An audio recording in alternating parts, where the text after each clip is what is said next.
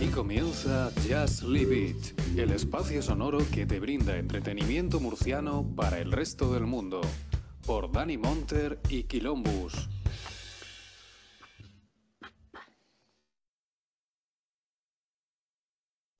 Buenas noches, bienvenidos una semanita más, otro viernes, un viernes de cine, aquí como siempre en Just Leave It. ¿No, Dani? Donde, ¿Qué es lo que se dice aquí siempre, aquí en Just Leave It, Dani? No está, bueno, ah, pues muy bien, gracias por avisar. Bueno, pues estamos aquí en Just Leave It, donde el cine es vida y la vida es cine.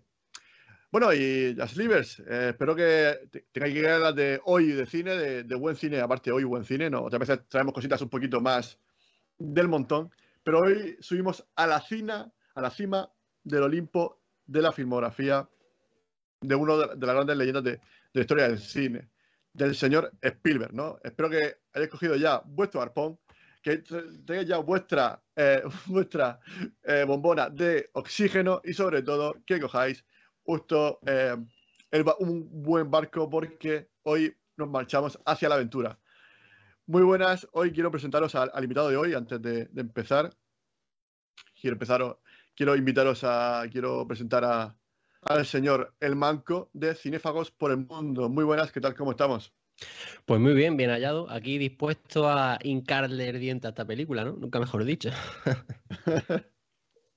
Hombre, eh, la verdad que esta película, bueno, vamos a, si quieres, preséntala tú, di, di qué película es y un poquito, pones un poquito en, en contexto.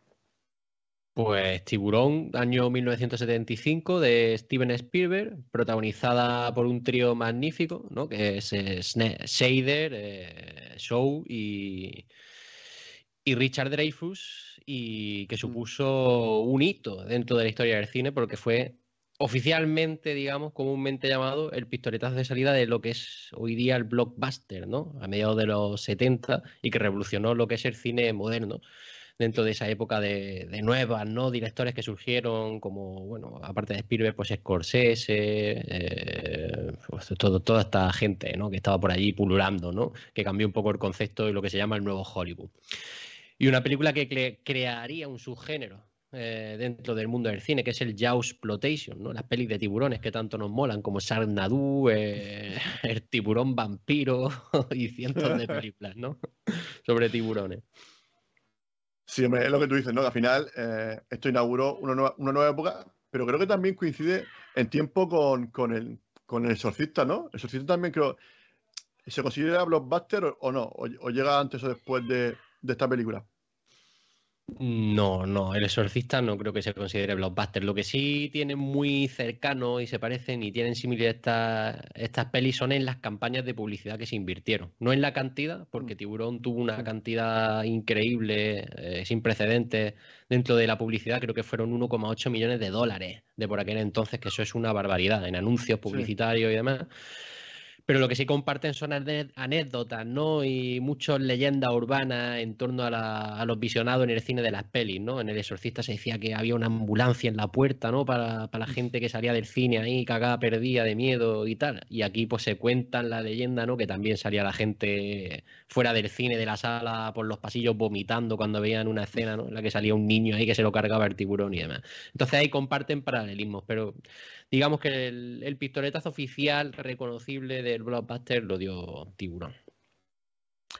Y bueno, eh, esta película que la verdad que, bueno, que, digamos que es la gran película de Spielberg, ¿no? Porque aunque él hizo eh, Duel, ¿no? Eh, esta película es la, que lo puso realmente en el mapa, la que, la, que lo consagró, porque hasta entonces era un director porque sí, que había hecho una película así que, que, que estaba bien, bien, hecha, pero no había sido un éxito de, de masas a nivel en los cines. Mm, bueno, de masa en los cines, no. Esa fue la primera que dio, digamos, eh, pues sí, lo que, lo que tú estás comentando, ¿no? El empujón gordo en, en, salas. Pero bueno, también hizo una buena peli, a lo mejor para mucha gente, ¿no? Bueno, yo le veo valor, que es Loca Evasión. Y además allí fue donde empezó a trabajar con los productores de la película de Tiburón, con los dos.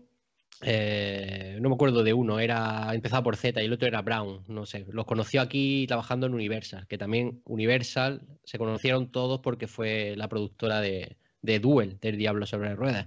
Eso Pero bueno, sí, después de Duel llegaría de, pues, dos años después, si no me equivoco, o tres, más o menos, no me acuerdo bien. Eh, lo que te digo, Loca Evasión. Y ya en Loca Evasión, bueno, se, como digo, esta relación es muy importante con los productores, porque por ejemplo Spielberg no iba a dirigir Tiburón en un primer momento, lo iba a hacer un director eh, inglés que además ha pasado por la historia del cine con muy poca relevancia. Eh, Dick, no sé qué, no me acuerdo exactamente cómo se llamaba. si es que yo apenas hasta he visto películas suyas y, ya te digo, fue esa mm. relación con los productores la que, la que hizo que Spielberg cayera en este proyecto.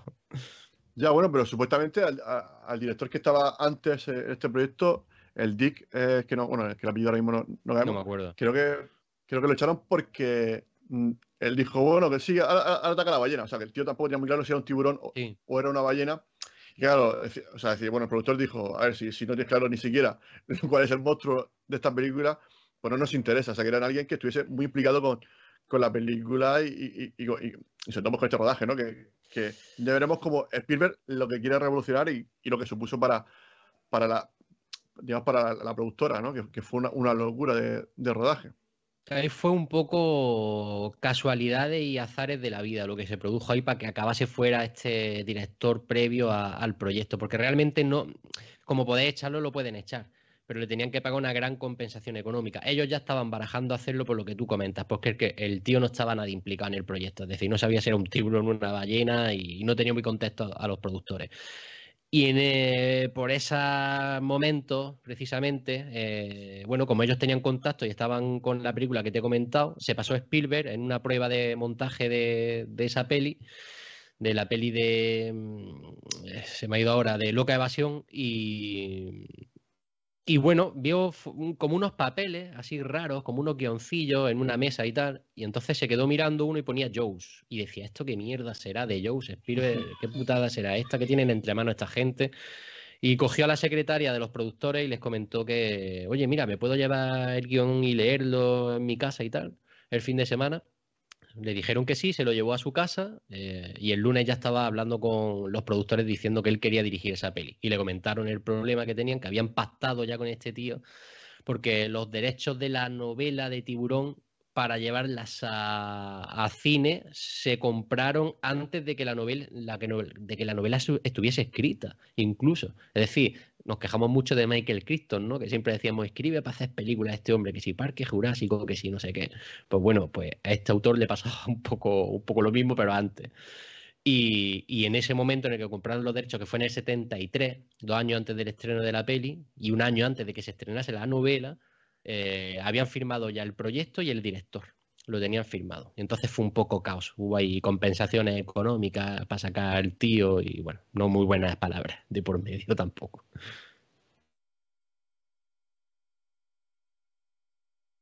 No te escucho.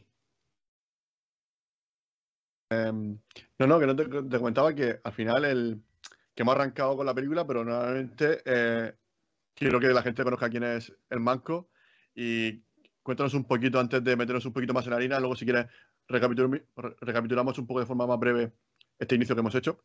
Eh, eres podcaster, ¿no? Al, igual que, nosotros, aunque nosotros lo hacemos en directo aquí en Twitch y que luego lo subimos a YouTube y tal, pero bueno, siempre estamos en nuestras plataformas de iVoox, estamos en Google Podcast, iTunes, Spotify, etc. Y bueno, comentaste eh, cuáles son los podcasts que haces ¿Y cómo fue el empezar a hacer podcast? ¿Cómo fue ese salto? Bueno, yo podcaster no me considero, me considero un matado con un micro hablando de sus mierdas y punto. Bueno, si me quieren llamar podcaster, que me lo llamen, pero bueno, yo a mi rollo y, sin pretensiones ninguna. ¿Y cómo empecé? Pues empecé, me picó el gusanillo porque grabé un podcast en Cronocine, haciendo un top de películas con la comunidad, porque yo formo parte de la comunidad de Cronocine. Me gustó el rollo y pensé, oye, ¿por qué no hacer yo el mío? Pero sí que tenía claro en el momento en el que lo hice, que fue Cinéfago, lo que hoy ahora se llama Cinéfagos por el Mundo, que luego le cambiamos el nombre, porque hicimos una movida, ahora te explico, Eh, lo que sí tenía claro era que quería, como llegaba tarde, porque esto fue a finales de 2019, ya estaba todo muy quemado, ¿no? Ya había 20.000 podcasts de cine y su puta madre. Quería rellenar el hueco que yo no encontraba dentro del podcasting español, del cine que yo que, que yo me gusta, bueno, a mí me gusta todo el cine, pero bueno, del cine que yo no encontraba nada eh, a nivel eh, mm. castellano, incluso inglés, a nivel de podcast. Y bueno, yo creo que lo conseguimos poco a poco hacerlo. Tuvimos una primera temporada así un poquito como de prueba, haciendo muchos formatos, muchos diferentes estilos de programas y tal. Y luego pasamos a viajar por el mundo de manera aleatoria, cada 15 días, tío, hablando de cine, pues albanés, eh, de Honduras, de Uganda, analizando películas de manera muy profunda. Es decir, son programas de cuatro horas y pico, con muchos de ellos detalles técnicos muy, muy, muy densos. Muy, muy, muy densos. Y la idea era esa, era viajar aleatoriamente, incluso descubrir películas y cine de países que nunca habíamos visto y tal. Y bueno, eso, eso es la movida, lo que me llevó a hacer un poco el podcast. Y yo creo que rellenamos un hueco porque tan mal, tan mal no nos ha ido pese a que somos un podcast muy de nicho, muy, muy, muy de nicho. Y actualmente ahora, por ejemplo, estoy colaborando haciendo el podcast de Magacinema, una revista digital de actualidad de cine y series, y ahí estamos haciendo una vertiente mucho menos analítica y mucho más de debate, en la que cogemos grandes pelis de la historia del cine y les damos una vuelta de tuerca. Hacemos, creamos un debate sobre una interpretación que generalmente no haría pues, en el primer visionado el gran público, por así decirlo. Eh, bueno, la verdad es que, bueno, creo que al final es una apuesta diferente, ¿no? me gusta, o sea, los, los cinefagos por el mundo me gusta porque al final es dar visibilidad a ciertas industrias que parece que solamente existe el cine americano, quizás un poquito el cine inglés, el cine francés, italiano quizás, pero ya, bueno, aunque ahora pues sí que eh, gracias, yo creo que también, sí, vale que las plataformas tienen sus cosas malas, pero creo que también tienen sus cosas buenas que nos acercan más, por ejemplo, el mercado turco, ¿no? Ahora con la novela turca que se ha puesto tan, de moda, o, o, yo qué sé, o también mucho el cine pues, de, del norte de Europa, de, eh, noruego, sueco, mm. toda esa serie y todo ese cine que está llegando ahora. Y creo que, que a lo mejor antes era más minoritario y ahora creo que estamos teniendo pues más acceso a películas. También es verdad que creo que también lo que ocurre es que al tener tanta variedad, al final eso como que te abruma un poco, y más si tienes más de una plataforma, porque claro, si, si ya hago Netflix ya es increíble la oferta que hay diariamente, si tienes más de una, más de una plataforma, al final es que muchas veces pues eh, te quedas con lo mainstream, o sea, a lo mejor con lo que más suena y tal, porque tampoco te da tiempo a ver mucho más. Al final el tiempo que tenemos, el tiempo libre de la gente es limitado y muchas veces muy difícil no acercarte a, cositas más chiquiticas. Pero claro, es verdad que si tú haces un, programa así, que de pronto dices, eh, como que le visibilidad a, una joya que está escondida, oye, pues aquí esta plataforma, está esta película albanesa, y oye, que mira, oye, que merece la pena verla, pues creo que eso es una labor que hacéis que creo que también que es, es, digna de, reconocimiento y, es importante este, vuestro trabajo en, ese aspecto. Y además a veces ni en plataformas. Por ejemplo, en Albania estuvimos hablando de una película que se llama Tonka y mis amigos, que es del 77, que se pudo recuperar en 2015, que es de una directora, además, que recuperamos esa directora, hicimos el primer podcast en español sobre esa directora y en inglés del mundo. Hicimos el primero de esa directora y de esa película. No se había hecho nunca, nunca, nunca ninguna. Ya te digo, en festivales empezó a pasar en 2015 y, por el canal TCM y había estado censurada porque Albania salió muy tarde de esa influencia soviética, a primeros de los 90, mm. y, bueno, había tenido una filosofía y una política de restricción muy grande para su cultura, ¿no? Y no salía el cine, salvo contadas ocasiones, a festivales en Italia y demás y tal.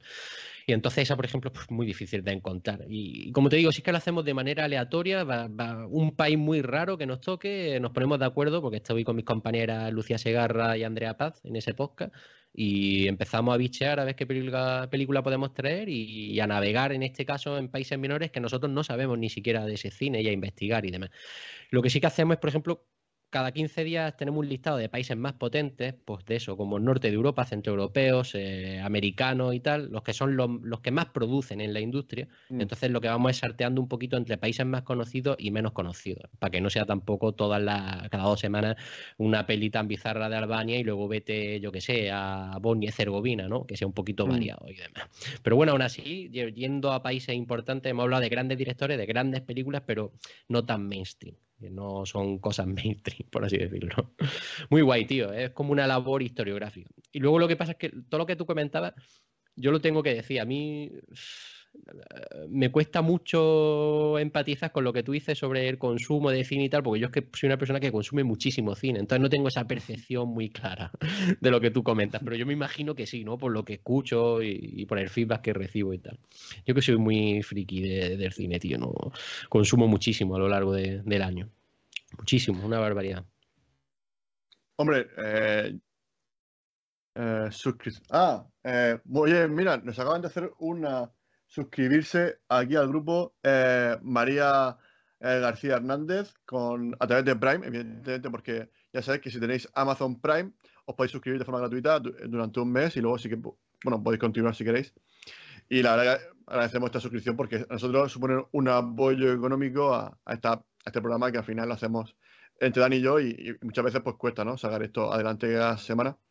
Y sobre, todo traer eh, gente como, como el Manco, que son gente que, que, dan, que, que son, son referencia eh, aquí en España, ¿no? Creo que eso es importante, ¿no? Creo que esta labor, pues eh, yo me gusta agradecer a la gente que nos escucha, gente, aunque solamente ya con un like, solamente a lo mejor en YouTube o en Twitch, o, eh, es de agradecer. Yo eso me gusta mucho, pues eso, que, la gente pues se implique y, quiera aportar este pequeño granito de arena. Y además eh, prometemos que el 10% de esa suscripción irá para la producción de Tiburón 5. o Sárcula, Sárcula 2. Sárcula 2, eh, cuidado. Esa, esa la veo. Sárcula en el limonán murciano. Esa la veo yo. Esa la veo. Ahí, en, la, en, la, balsa, ahí, en la balsa. En la acequia, en la acequia. En la... Sería maravilloso. Increíble. Eh, pues increíble. Y nada, es que lo que te comentaba, ¿no? Que creo que porque eso que le decía que, que este tipo de, de, cine que tú, que tú traes eh, es, muy bueno, ¿no? Yo sí que intento, sí que es verdad que nosotros eh, aquí como el invitado siempre tiene la opción de, de Netflix, que elija lo que quiera. Mm. Sí, hombre, lo limitamos a que series no, porque mm, tanto para mí como para el resto de compañeros, hoy por ejemplo estoy yo solo, pero somos 5 o 6 y al final si tiene una, una, serie de tres temporadas para hacer un programa de una semana para otra, es un poco precipitado. Eh, pero bueno, son películas documentales. Aún no nos hemos metido. Yo creo que a lo mejor, no sé si meternos o no, porque no sé, es que yo creo que ya bastante con cine, ya vamos bastante servidos. Y ya te digo que encantado. La verdad que, aunque la primera que has elegido tú es bastante mainstream, pero eh, sí que es verdad que, bueno, es un peliculón y, que es digna de, de, revisitar, pues siempre que se pueda, ¿no? Porque tiene, es una vida muy moderna, pero también muy clásica, ¿no? Tiene así, pues eso, que esos personajes, ¿no? Que, que a mí me recuerdan mucho a Moby Dick, ¿no? Creo que también esa influencia, sobre, todo en la parte final, porque la primera parte no es mm. tanto de eso, pero sí, la parte del barco creo que tiene mucho de Moby Dick, sobre todo el, el capitán este, ¿no? El, viejo lobo de mar, que mm. creo que está muy, bueno, lo que dicen, ¿no? Que el show está aquí increíble. De hecho, bueno, había una escena que no pudieron rodar porque no se pudieron hacer con los derechos en la que la presentación del personaje de Queen, de Robert Shaw, era diferente y era en un cine mientras él veía la peli de Moby Dick, precisamente, la, de, la versión del 56, en el que él estaba en el cine riéndose a carcajadas mientras veía Moby Dick y tal. Lo que pasa es que, claro, los derechos de la peli los tenía Gregory Peck y Gregory Peck no dio el brazo a torcer y dijo que no porque no, bueno, Gregory Peck nunca está orgulloso de realizar esa película y no quería que saliese, pues eso, en metacine, ¿no? Digamos, ese guiño metacinero ahí a esa película. Pero bueno, la tenía escrita además esa, esa pues bueno, porque el guion de esta peli ha pasado por 80.000 manos, aunque solo se hayan acreditado. Eh, eh, bueno, sí, pero eh, antes de que entremos, claro, porque al final yo que te siempre hablar de. Eh, claro. Me gusta No me hables de cine que pierdo la cabeza. No, sí, sí, sí, te, quiero hablar de cine, pero antes de cine genérico, antes de meternos en profundidad con esta película. Vale. ¿Cuál fue, eh, siempre pregunto a los invitados, ¿no? Mm. ¿Cuál fue esa primera película o esa que recuerda de pequeño, ¿no? Que, le impactó mucho, ¿no? Que de pronto dijo, ostras, esto es otra cosa, o sea, esto, pues, a lo mejor un libro que me puedo leer o, o un cómico, no o sea, no me despierta los sentimientos, las emociones que me despierta esta película que estoy viendo ahora mismo, que estoy flipando, que me la ha puesto dos veces ya porque me encanta. Claro, tú te refieres a lo, digamos, qué momento recuerdo que despertó mi pasión por el cine, ¿no? Correcto. Te voy a responder con una peli, pero en sí te voy a matizar, ¿vale? La peli sería Los Picapiedra, del 94. me gusta que tú mismo sabes que tienes que matizarlo. Me gusta que tú ya lo asumes. No, sí, pero porque a mí, lo que te digo, a mí no.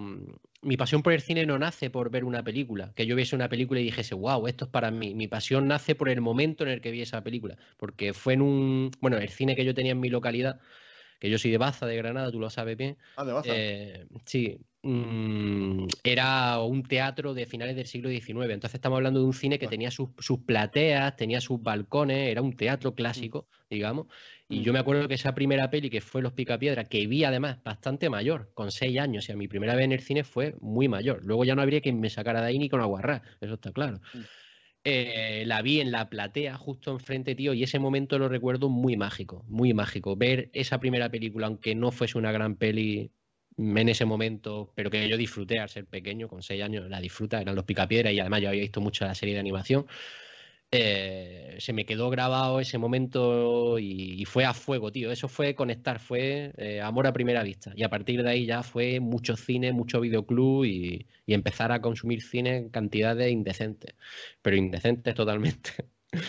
y bueno, eh, anécdotas tengo, tío, a mí es que, o sea, me dejaban hacer, me dejaban pasar a las pelis de mayores. Yo he visto, por ejemplo, Seven en el cine con siete años, acompañado de mi hermana pero yo me llevo una diferencia bastante sustancial en edad con, con mi hermana. Cuando ellas se fueron a la universidad, le obligué a que fueran a hablar con los dueños del cine para que me dejasen seguir entrando al cine a ver películas eh, de calificaciones superiores a las que yo podía entrar. y rogándole y rogándole y rogándole. Y al final, bueno, al final conecté, tuve relación con, con la gente de, del Teatro Dengra, que se llama ese cine al que yo, que yo iba, y, y de ahí al infinito. Pero, sigue, pero, pero sigue, el, cine sigue vigente todavía. El cine ahora, mismo, mm, como cine no, como teatro, pero cerró, cerró un, se renovó un antiguo cine de los años 60 y entonces se cambió el cine a esa remodelación que hicieron de ese cine, pero eran los mismos mm. dueños, o sea que yo seguía teniendo trato con ellos y tal. Y hace dos, tres años renovaron el teatro y, y muy bonito que lo hayan recuperado. Han hecho una inversión muy guay. Aparte, tengo buenos momentos en ese teatro porque además yo he hecho mis pinitos como actor siendo niño en compañías de teatro y he actuado muchas veces allí. Y, bueno, lo inauguraron otra vez con una exposición de fotografía en las que algunas me incluían y tal, y, estuvo muy chulo, la verdad. Hombre, es que a mí, a mí eh, toda esta historia me retrotrae un poco a Cinema Paradiso. O sea, ese niño que siente la fascinación si te digo que el, acomodador, el acomodador del cine se llamaba Alfredo. O sea que fíjate, para más casualidad todavía. Me encanta, me encanta cuando la vida imita el arte. O sea, me encanta esas conexiones, esas casualidades, ¿no? Que de pronto, pues de pronto, eh, es que lo que dicen, ¿no? Hay veces que hay personas que están destinadas para este medio, ya sea de la forma que sea, o bien como crítico, o bien como eh, apasionado que le gusta comunicar eh, pues eso, eh, películas que le encantan y dar a conocer y que la gente pues que lo escuche y, aprenda un poquito más de cine. Porque creo que esto al final es cultura. Al final, para mí, esto mm, aprenden mucho. Yo creo que aprenden mucho. Bueno, esto es cultura totalmente, es el séptimo arte, o sea que es cultura. Yo para mí es cultura. Yo gano, yo, yo considero que he aprendido mucho de la vida, experimentando la vida y sobre todo he podido tener herramientas a través del cine en la vida, en las que aplicar eh, pues bueno, momentos que he vivido en películas, en la sala de cine, aplicarlas en mi vida con más o menos acierto, pero, pero sí, al final te da también herramientas para tu vida práctica. Eh, bueno, también te quiero preguntar, porque claro, eh, viendo tú, porque estoy viendo que estamos conectados un poquito por carteles, aunque no sea, o por saga, bueno, quizás más por saga. Mm. Star Wars entiendo que tiene para ti un significado especial viendo el póster que tiene detrás de la película de, muy especial tampoco, no te creas. Lo que pasa tengo, tengo la casa plagada de, ya no solo de póster, sino de muchísimos motivos cinematográficos. Tengo la suerte de que mi mujer también eh, le gusta el cine, no al mismo nivel que a mí, pues, de, locura, digamos. Yo ya rozo lo insano, ella es más normal en ese sentido. Pero no, da la casualidad de que justo en este lado del despacho tengo, tengo ese. Tengo aquí, creo, este y el del ataque de la mujer esta gigante de los 50 pies y tal. bueno, no. Qué bueno. Mm, pero bueno, sí, me gusta Star Wars. Y aparte, yo me considero Mm, como a mí me gusta el cine en general, que no soy muy, yo no soy fanático de nada, siempre lo dejo claro. O sea, yo no soy fanboy ni, ni radical de nada, ni mitómano, ni nada de esto. A mí me gusta el cine, a mí me gusta el ritual, a mí me gusta sentarme y ver una película. Me gusta ir al cine, me gusta hacerlo en mi casa, me gusta cambiar los setups, cambiar la experiencia, verlo en diferentes idiomas. Yo adoro el cine, aunque tú consideres que una película sea deplorable, yo siempre saco algo de ella, una experiencia, ¿me entiendes? Y un aprendizaje también de cómo se debe hacer las cosas o cómo no se deben de hacer, pero yo lo disfruto, digamos, digamos que disfruto todo el cine. No soy de esto, no me vas a escuchar nunca hablar de algo de me gusta y no me gusta porque lo considero una tontería. A mí, para mí no vale. Yo respeto que para la gente valga, pero para mí no. Y dentro de Star Wars, la saga, por ejemplo, yo no tengo, no soy radical en esto que mucha gente dice, no, las tres primeras, las originarias son mejores, las precuelas eran una mierda, las, últimas tres nuevas han sido una puta mierda. Yo las suelo valorar en su contexto y tal.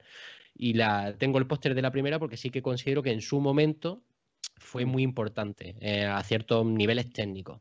Eh, y me gusta, y bueno, creo que ha creado un, un modelo que seguiría películas de ciencia ficción hasta mediados de los 90, replicando Star Wars muy, muy, muy fuertemente.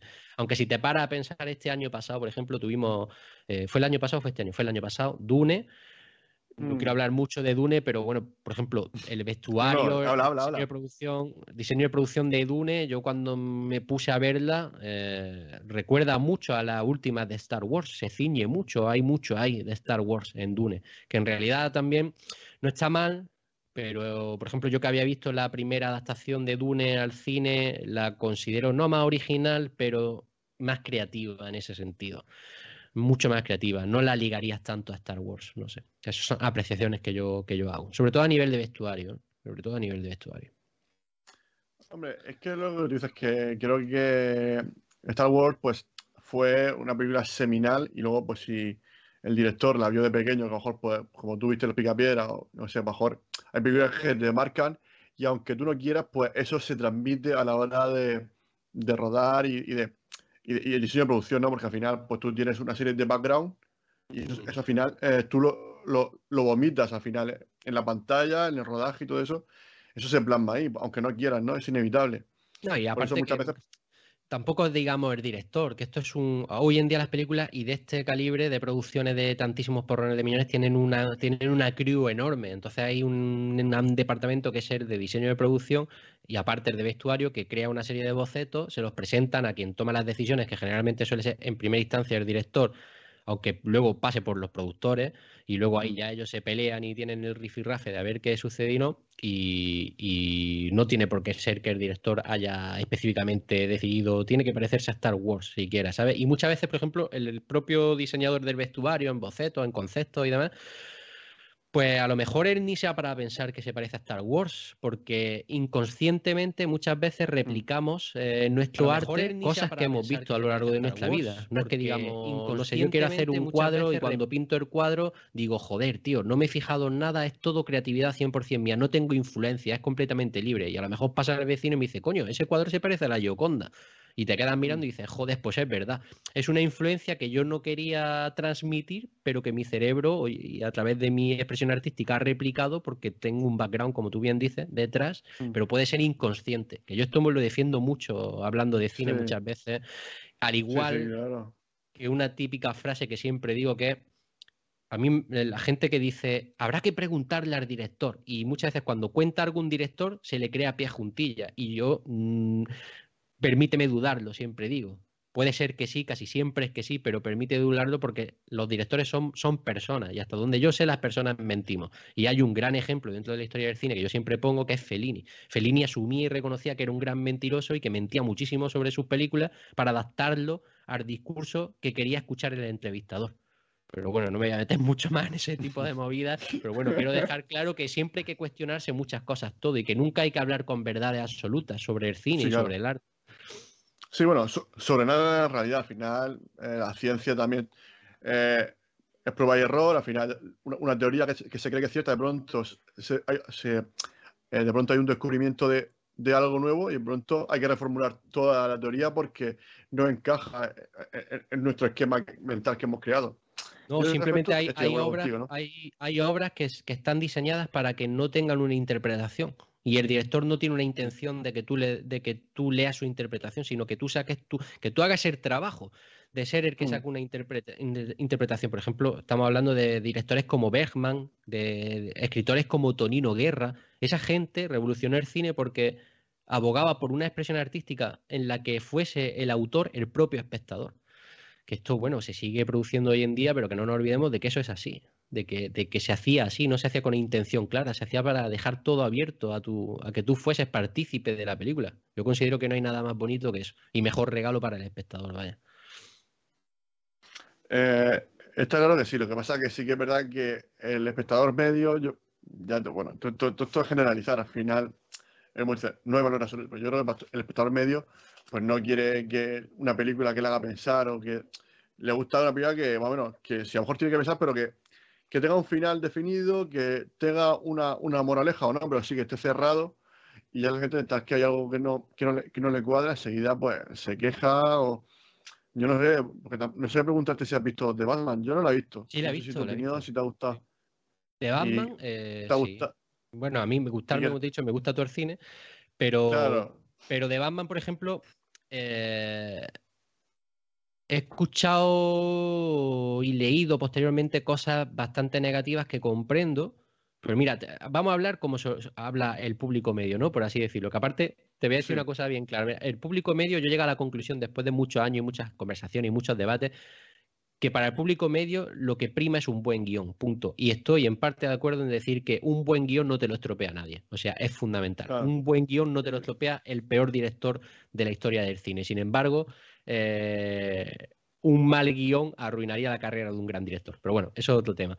Eh, Mm. De Batman, comparándolas, porque aquí siempre sale el juego de las comparaciones, vamos a jugar ese juego. Eh, para mí está a la altura de la que yo considero la mejor peli de la trilogía de, de- de Nolan, que es Batman Begins.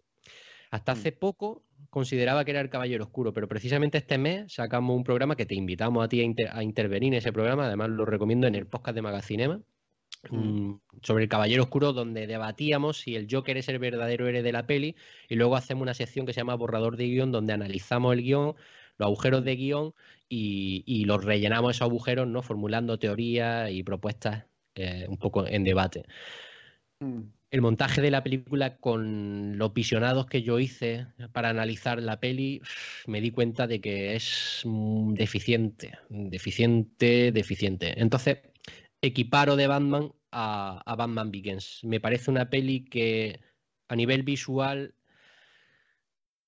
creo que es muy, muy, muy buena. Es que no sé si ponerme muy técnico, porque es que- entonces yo es que mucha gente me suele decir, cuando te pones muy técnico no te sigo y, y mejor que no, y suele aburrir además, ¿no? Pero bueno, yo voy a dejar el detalle, no voy a profundizar. Me parece muy, muy buena eh, ejecutando enfoques de tracción. Yo hacía muchísimos años, muchísimos, muchísimos años que no veía eh, una peli ejecutar de esa manera los enfoques de tracción. Y como película independiente me parece una buena peli. Comparándola con otras películas de Batman, me parece una película interesante. Y comparándolas con películas que se le han asociado por el subgénero, ¿no? Crimen, policíaco, neo-noir y demás, me parece una peli que está pasable. Es decir, eh, no me parece tampoco revolucionaria en el sentido de una película contextualizada o comparativa con otras pelis de, esos géneros y demás. Y bueno, hay cositas, motivos que me gustan. Yo no sé si estarás de acuerdo conmigo. A mí, por ejemplo, me parece que, que mm, Robert Pattinson es probablemente en diseño de vestuario y en diseño de producción y demás el mejor Batman si quieres mantener el anonimato del personaje. Es decir, eh, si tú pones a alguien que no conozca al actor y lo ves en esas primeras escenas, no sé, aquí voy a hacer un poquito, no quiero hacer mucho spoiler, tú lo ves con el disfraz y no conoces al actor, tú no sabes que es Robert Pattinson. Y luego ves a Robert Pattinson y no sabes si es Batman. Y eso me pasó en mi propia sala de cine y en un comentario en un... después al salir a la salida del cine, o sea que, que fue muy curioso. Y dice, yo hasta que no vi, o sea, yo, yo no sabía que Batman era Pattinson, ya fui atando ahí y lo digo, joder, increíble. Bueno, a ver, es que ponerse esa capucha es una carga muy pesada. Yo siempre. Nunca, nunca vi un actor que de primera, porque ya con Keaton, ya antes de, de, de que se la película, todo el mundo criticaba la elección del actor, ¿no? Y Mm. siempre pasa con, con Batman, ¿no? Que al final no hay nadie que esté. Porque claro, es un personaje que está muy en la raíz, sobre todo de, bueno, de los americanos, ¿no? De, los estadounidenses, muy en la raíz, ¿no? Eh, o sea, está, Superman, pero está Batman, ¿no? Como, como, personaje icónico de su cultura. Y claro, eh, ¿qué actor puede eh, ponerse, meterse en ese traje, ¿no? Y es muy difícil, ¿no? Siempre hay alguien que, yo no sé, que, bueno, desde, ¿no? Val Kilmer, yo creo que tampoco, George Clooney. George Clooney, George Clooney es que, pero es que yo creo que tampoco la gente al principio pensaba que, bueno, Ben Affleck, la gente, todo el mundo decía, ¿cómo hace Ben Affleck esto si, si mm. tío es un papanata? Y luego se ha demostrado que Ben Affleck, oye, pues tío, eh, se lo tomó muy en serio, por lo menos a, por lo menos a nivel físico, es que es, verlo mm. ya, o sea, para mí es imponente. O sea, es, o sea, tú ves la imagen así sin sonido, o sea, es, es, iconografía pura. Y luego el tío también es que también dirige bien, o sea, que luego ves algo y dices tú, joder, macho, este tío que parece que no, que no sabe hacerlo con un canuto, macho, y luego te hace un, un peliculote. De todas formas, ¿dónde, ¿dónde, está el marco de, de qué es Batman? De, de cómo debe ser Batman. No sé, yo, yo no soy experto en cómics, ni. yo no me he leído un cómic de Batman en mi puñetera vida, porque yo solo consumo cine. Es decir, así de simple, como una meba. Eh, pero de todas maneras, yo no soy gilipollas. O sea, sé que los conceptos y los diseños artísticos entre los cómics. Eh, fluctúan, es decir, no, no, llevamos 80 años viendo el mismo Batman y sabemos cómo tiene que ser Batman físicamente, es decir, para cada colección, me imagino, de Batman cambiarán el diseño, cada, cada artista cambiará el diseño, entonces, mm, ¿dónde es el marco? ¿Cuál es el marco cuando la gente habla de, no, no, es que no, este de Batman no da el pego, no sé qué, joder, si yo he visto 70, por ejemplo, yo he visto la serie animada de Batman y después vi Batman Beyond, y no se parecía al diseño artístico en nada. Batman Billón lo podría hacer un adolescente canijera, tipo Spider-Man, por ejemplo, Tom mm. Holland podría encajar en un Batman Billón. Y el Batman de la serie animada, pues quizá, por ejemplo, se parece más a Ben Affleck, ¿no? Entonces, ¿cuál mm. es el mejor? ¿Cuál, ¿Cuál, es la mejor elección? Eh, es que nunca va a llover a gusto de nadie. Claro, nunca va a llover a gusto de nadie. Luego tiene una cosa, de Batman tiene una lectura cristiana ortodoxa muy potente en la peli, que lo vi muy claro. Y, luego, por ejemplo, he escuchado mucho alabanza al original soundtrack.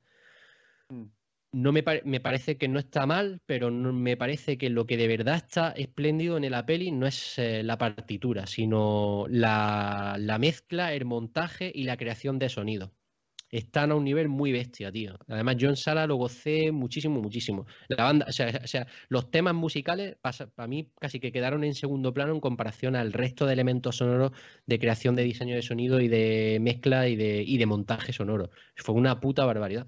Casi, casi que de lo mejor de, la película, tío. Hombre, a mí la fotografía sí que me, flipa. Yo lo que, o sea, yo no he visto la película, pero yo los trailers que he visto me parece una salvajada. Los, yo qué sé, ve ahí la oscuridad, de pronto, como los disparos, se que solamente ves negro ahí un poco de, del fuego por ahí alrededor. Mm. Hay, una serie de planos que, que es muy cómic, ¿no? Porque es, muy, es, muy, gráfico, es muy visual, y, eso me parece alucinante, ¿no? Que a lo mejor luego, mm, porque yo he escuchado, claro, al final por Telegram, pues te llegan cositas, o, o, he escuchado algún podcast y tal, y aunque no quieras, es inevitable que algo te impregne. Y sí que la gente se queja mucho de la, duración, que la película pues, son casi tres horas, si no me equivoco. Sí, son tres horas casi. Mm. Y que luego también, pues como que la película como que tiene cuatro o cinco finales, que al final, cuando, o sea, dice, en el primer final, no sé, se escuchaba uno y decía, bueno, si hubiese terminado con el, primer final, a las dos horas, película redonda, un 9. Lo que pasa que ya, un final, otro final, tercer final, cuarto final, que eso, pues eso, quiero comentar esto y luego ya pasamos a la película de Tiburón, porque si no parece que vamos a hablar más de Batman que de Tiburón, pero vale. comentaba un poquito ese aspecto. Ese aspecto te lo resumo. Mira, hay gente que dice que son como seis o siete capítulos de Netflix juntos, y hay gente que dice que le sobra los últimos 30 minutos, y hay gente como yo, por ejemplo, que dice, te, da opciones. Yo cuando salí del cine digo, me ha faltado película. A mí me ha faltado una hora más, por ejemplo, de peli. Cuatro horitos hubiera estado bien. ¿Por qué? Porque toca una serie de temas toca mm. muchísimos temas. Es decir, quiere tocar palos de la baraja española, la francesa, la holandesa, la búlgara, la húngara y su puta madre. Quiere tocar muchas cosas que no me parece mal, quedan reflejadas en la peli y sobre todo da, como yo digo, mucho material podcastil, ¿no? Mucho para debatir, mucho para poner sobre la mesa. Pero claro, cuando tú rozas la superficie de algo hay gente que no se conforma, que quiere más profundidad, quiere más tal. Bueno, mm. también hay que entender que esto va a ser una trilogía y ya lo saben, ya lo sabemos, ¿no? Y de hecho la peli tú cuando, yo no lo sabía, pero cuando ves la peli y ves ese final, pues ya sabes que va a haber secuelas, ¿no? Entonces dices, bueno, vamos Vamos a ver a partir de aquí qué es lo que hacen. A mí, por ejemplo, si me hubieran dado una horita más desarrollando temas, no hubiera pasado nada, mm. porque la peli, a pesar de su duración, está. Hay gente que dice que no está muy montada, que es como un diamante sin pulir, ¿no? Que no había que tallar un mm. poco ahí para perfilar y restar duración y demás. A mí me faltó. Ahora, también te digo una cosa, si me sustraes muchos de esos temas que toca superficialmente y me los vas metiendo en otras películas, pues hubiera quedado a lo mejor una peli mucho más, con menos metraje, igual de redonda. Mm. Eh, también es, esto es fundamental, es el mood en el que tú vayas a ver la peli.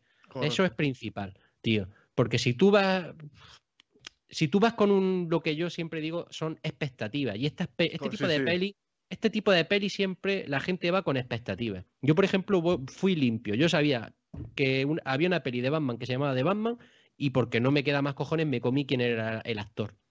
No sabía ni quién era el director. Llegué libre. No sabía que era Matt mm. Reeves. Lo vi en la peli. Y entonces mm. yo voy sin prejuicio, yo voy a ver lo que me plantan y, luego valoro en consecuencia. Pero hay gente que va muy llena de expectativas y que se mm. bajan del carro en el trayecto a los 20 minutos cuando no, se no, no las ven satisfechas. Eh, bueno, cada uno vive el cine como quiere, yo lo respeto y, lo, y tal, pero bueno, yo creo que luego a la hora de valorarlo hay que ser justo y decir, yo me había formado unas expectativas que no han sido cumplidas, porque yo creo que es importante a, la hora, a la hora de tú comunicar algo sobre una película y ser justo y honesto con una película, mm. como yo siempre digo, y con un trabajo de alguien, lo justo es que tú digas que tú vas condicionado por algo. No, es que, es que es así, es que es lo que, lo que pasa, ¿no? Pues que, lo que comentaba antes con Star Wars, al final hay un fando detrás que tiene ya mucho lore, que espera que sea como, a lo mejor, o bien como, o como en la primera trilogía, o como las precuelas, porque fue la que tuviste de pequeño y son las que te marcaron, eh, o, o, esperas que no sean como las últimas, porque las odias, ¿no? Que no, te gusta lo que ha hecho JJ ahora, no lo que ha hecho Ryan Johnson. Entonces, claro, eh, ya va muy condicionado. Y yo creo que con The Batman pasa eso, ¿no? Que a lo mejor tú esperas un Keaton, o porque Keaton te flipa el 89, la viste de pequeño, la Batman manía, te vuelve loco o esperas que sea como Christopher Nolan, que esa atmósfera que él te crea. Y a lo mejor, mm, claro, al ser otra cosa distinta, porque es otro director o otro actor, otra serie es totalmente un elemento distinto, simplemente que usa una serie de características que son, pues eso, un hombre que se disfraza de murciélago para combatir el crimen. ¿Cómo y por qué y tal? Oye, déjate que, deja que la película te sorprenda. Porque yo pienso también que la película, la película debe explicarse ella a sí misma. Y que no te que luego, al final, pues tú siéntate, disfruta y luego ya juzgar y decir, bueno, oye, lo que me ha contado tiene sentido, no tiene sentido. Eh, los, personajes, eh, el, arco, el arco del personaje eh, está bien definido, tiene, tiene lógica. Y ya está. Otra cosa es que, bueno, oye, pues que a mí Acertijo es, de, su peor enemigo. Eso ya es una, valoración tuya personal sobre tus gustos personales en cuanto a los mejores enemigos de Batman. Pero es que eso, eso no lo puedes valorar. Y bueno, ahora creo que llega. Estamos hablando de Batman y aparece el señor Miguel Pérez, que no sé si ahora mismo está intentando conectarse. Imagino que ahora activará la cámara. Estaba en la sombra. Eh, estaba en la sombra. hemos echado la señal y aparece. Soy como, el, soy como el tiburón, llego una hora tarde.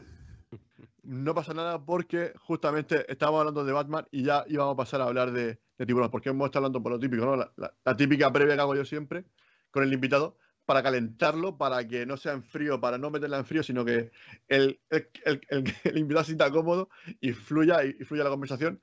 Y pues nada, está, hemos hablado un poquito de, tiburón al principio, nada, una pequeña, unas pequeñas pinceladas, hablando un poquito de que fue un poco caótico el rodaje, ¿no? Sobre todo pues eso, que el director que tenían al principio lo cambiaron porque no les convencía del todo, que Spielberg tenía muchas ganas de participar en el proyecto y que al final consiguió, porque hablando con ellos, ¿no? Le, insistió mucho y, y, ellos confiaron en él, por, puesto que no era un, director con gran eh, pues trascendencia hasta, hasta, ese momento.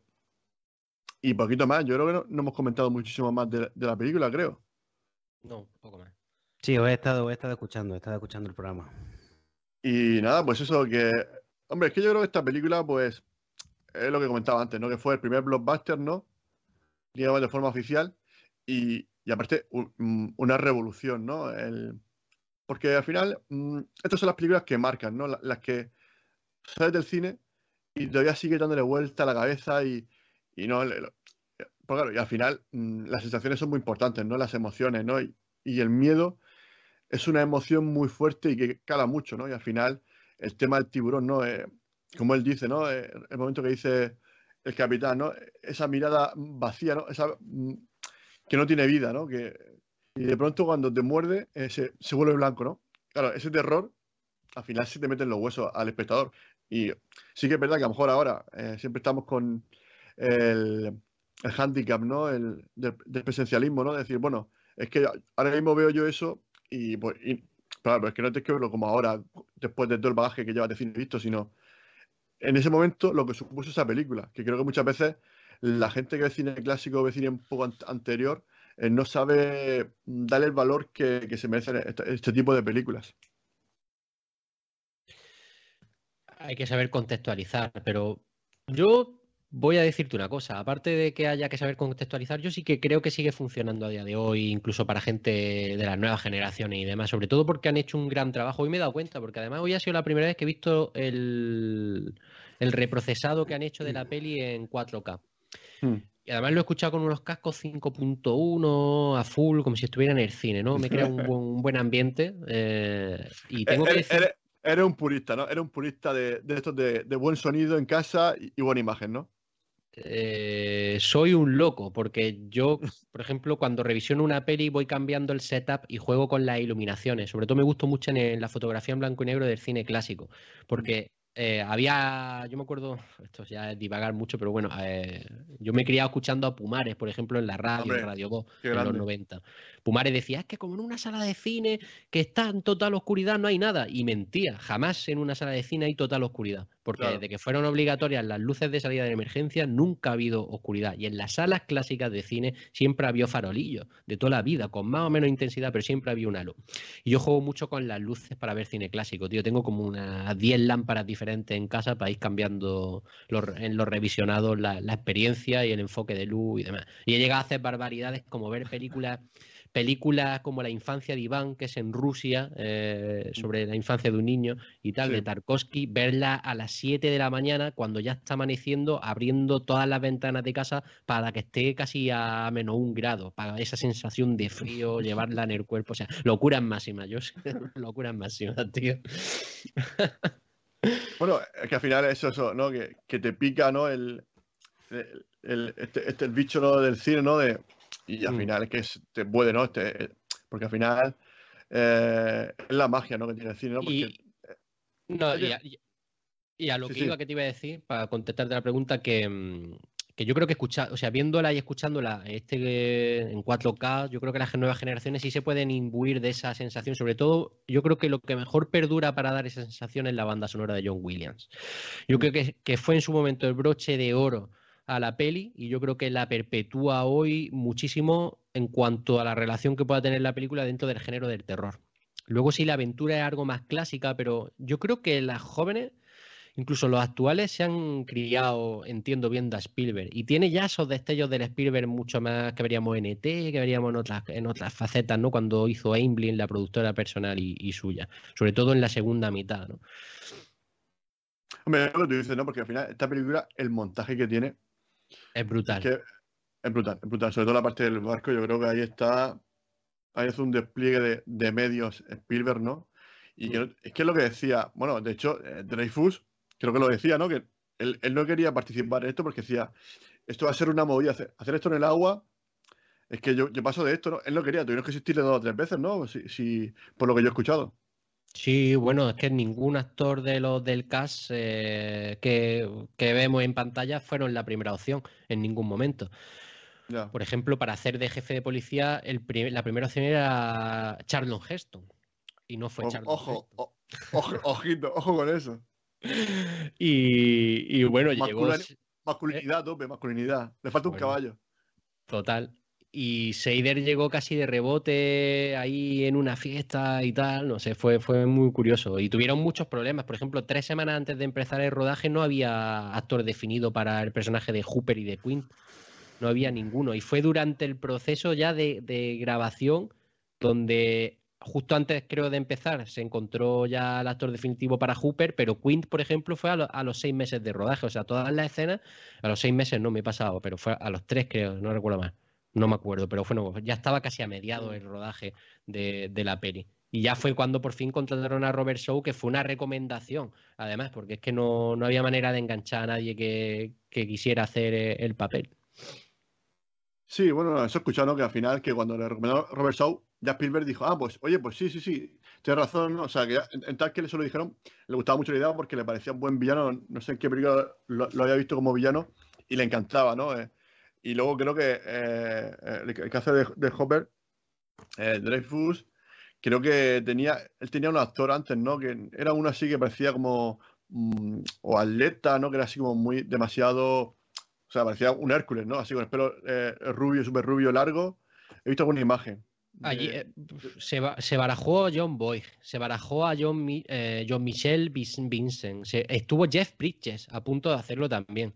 Timothy Bottoms estuvo eh, para hacer el papel, pero al final eso es lo que te digo. Fue, una, fue además recomendado por George Lucas que cayese en Claro. Richard Dreyfuss, porque estuvo en American Graffiti y bueno, tú sabes, la nueva hornada del nuevo Hollywood, todos son muy colegas, Sí. pues esto, eh, sí, lo que hemos los dicho, los barbas, Scorsese, los.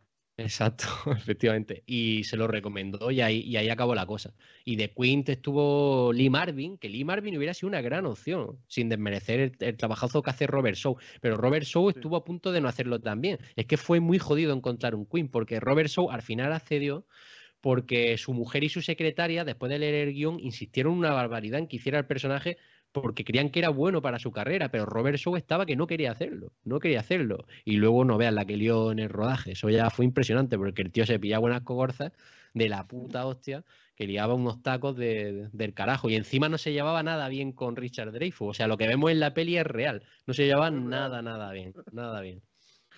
Me encanta. No, pero me, me flipa que la gente, porque siempre se- la fama está ¿no? actores problemáticos y. Macho, eh, que tú puedas interpretar tu papel yendo borracho, me parece de, vamos, de ser un tío que, o sea, aparte de los problemas que tenga, de, de también tener una, una madera de, de actor impresionante, ¿no? Porque no es fácil, ¿no? Tener que hacer un personaje y más yendo borracho. Es que creo que es, complicado. No, pero falló en alguna escena y tuvo que pedir disculpas y perdón. Por ejemplo, Sí. la, la famosa escena de, digamos, de las más famosas de Tiburones, el discurso, ¿no? Sobre Sí.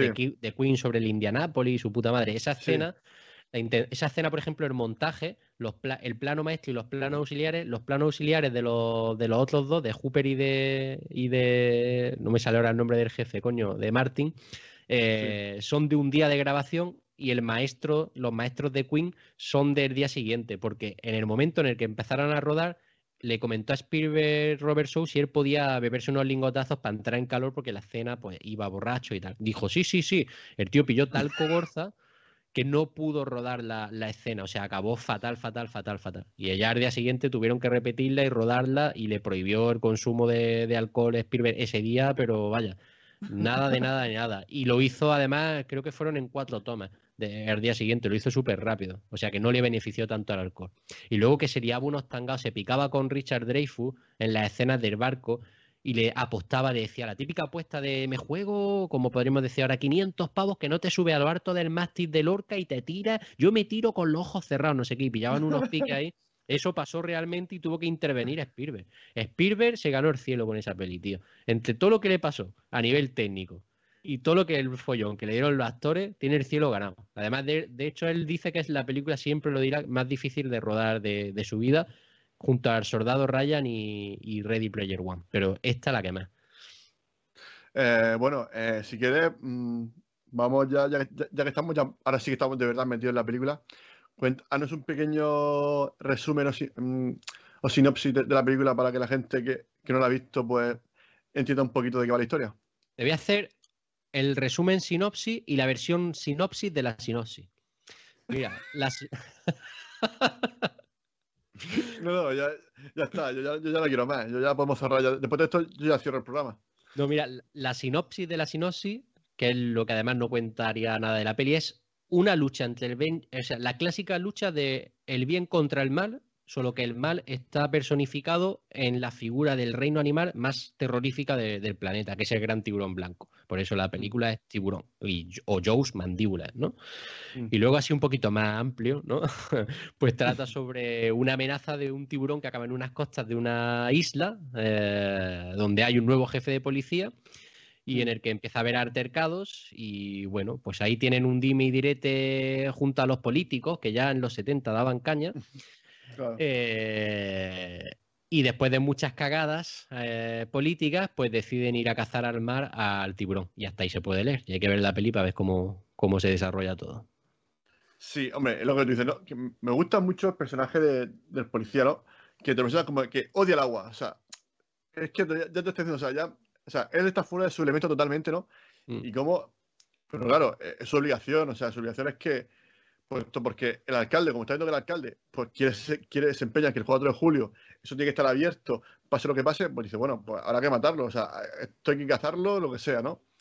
Y se ve envuelto ahí en, este duelo, ¿no? De, de entre, porque digamos que son dos mundos. Está el, mundo de, la tradición pesquera de toda la vida, y luego está el otro, la, parte más científica o más de innovación, por eso la tradición y la, innovación, un poco que, que la representa este biólogo marino, ¿no? ¿Es biólogo marino? Eh, Sí, el Dreyfus, sí.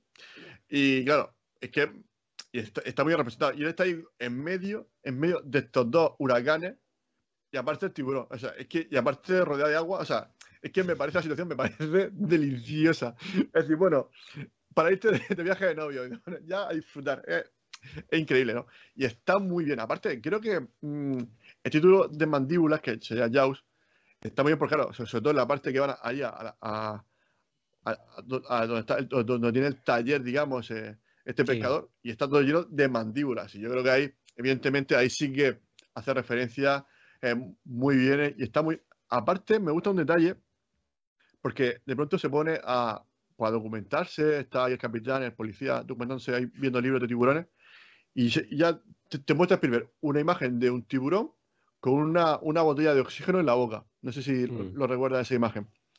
sí. Y después, otra imagen del típico palo de, de- de barco, o sea, el palo ese donde se sube el vigía, sí. que también te, te está marcando un poco, el- o sea, ya te está diciendo, te está anticipando el final y, y- y sin que tú te enteres. O sea, me parece maravilloso ahí ese, ese- ese detalle de Spielberg. Y luego tira de cosas muy clásicas en el cine, por ejemplo, eh, en la escena del barco ya acercándose al final, hace dos veces plano detalle a las bombonas. Cuando tú haces dos veces un plano detalle a algo que en aparente, eh, aparentemente no tiene relevancia en el transcurso narrativo de la escena, es porque te está indicando que ahí va a jugar un papel crucial en un momento Mm. determinado la, la esta. Yo te iba a decir que esta peli es muy. De todo esto que hablas de los personajes y demás, yo creo que considero que hay dos factores, digamos, narrativos clave en esta peli que son extremadamente importantes en su época. Uno es que rompe la estructura clásica de actos de los guiones, cuando generalmente eran tres partes siempre los guiones, ¿no? Que suele ser, pues, inicio, eh, desarrollo y desenlace, ¿no? Por, por llamarlo así. Eh, lo rompe y aquí esta película son dos partes. Simplemente es la primera parte donde se da a conocer la introducción de los personajes y demás, el problema y se detalla todo. Y luego la segunda parte sería, sería por, sintetizar mucho, una primera parte de terror y una segunda parte de aventura, sintetizando muy, muy, Sí. muy mucho y sí, muy sí, mal sí, sí.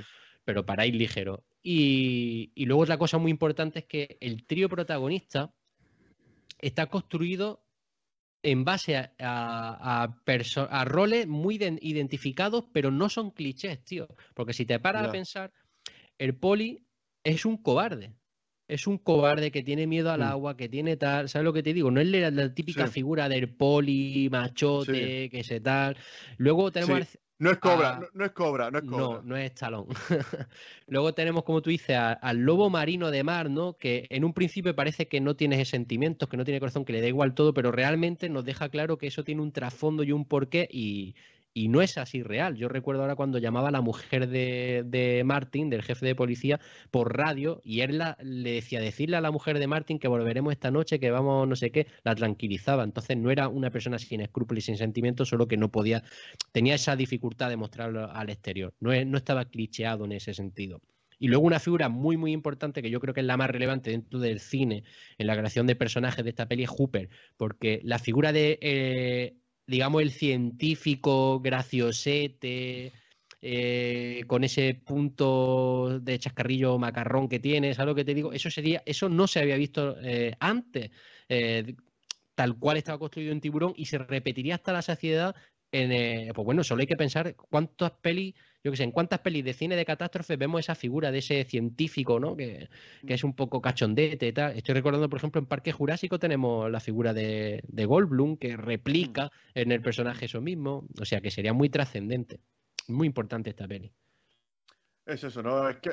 eh, y luego, lo, como tú comentabas, ¿no? estos personajes, luego está, el, hablando, hablando de personajes también en esta película, está el alcalde, que también es un, eh, también es muy arquetípico, pero sin llegar a ser cliché, ¿no? Porque está, está- está interesado en to- todo el rato en que da igual, bueno, que no quiere cerrar las playas, porque está claro, porque está que hay un pequeño, porque claro, la- al principio la película se ve una primera muerte, porque creo, creo que también está muy, esa parte me gusta mucho, es que claro, en la que claro, vemos a, que hay, hay una fiesta, están ahí, esta noche, bueno, ya de noche, está a punto ya de, de amanecer, y claro, lo típico que se, se, se una, una pareja de, de jóvenes, y ya, pues, pues esto, la euforia del alcohol y todo, todo eso, pues la chica dice, bueno, yo me tiro al agua y se desnuda entera, ¿no? Y luego esa, esa, esa imagen, claro, y el otro, pues está ya liquidado, el otro es que no puede ni con su alma. O sea, es que me encanta, ¿no? Esa, esa parte de eh, la, la fotografía, hay esa, es, toda contraluz ahí, que solo se ve la silueta y apenas se ve nada. Y me encanta lo bien rodado que está, que está eso. Y luego aparte ves como está montado eh, el ataque del tiburón con el, otro que está muerto, ¿no? Es un, que parece como que si hubiese estado teniendo una relación más bien eh, sexual y de pronto el otro está, se, termina el otro ahí como reventado, ¿no? No sé si tú lo has visto así, ese, eh, ese montaje de, que hacen entre el ataque y, el chico ahí en, en la arena. Yo te voy a hablar de cosas muy fotográficas ahora, pero yo le voy a hacer una pregunta a Miguel, porque tenemos aquí a Miguel muy callado, coño, y yo quiero, yo quiero saber, Miguel, el alcalde es el villano de la peli, no es el tiburón. Esa es la lectura que yo hago. O sea, ¿realmente creemos que el tiburón es el villano de la peli? Es el alcalde. El malo maloso de la peli es el alcalde. Que sabemos que es el vecino el que elige el alcalde, que es el alcalde el que es elegido por el, por el vecino del alcalde. No, es que te, te, estoy teniendo problemas con la cámara, pido perdón y creo que lo voy a dejar así. O sea, o sea no, no, te preocupes.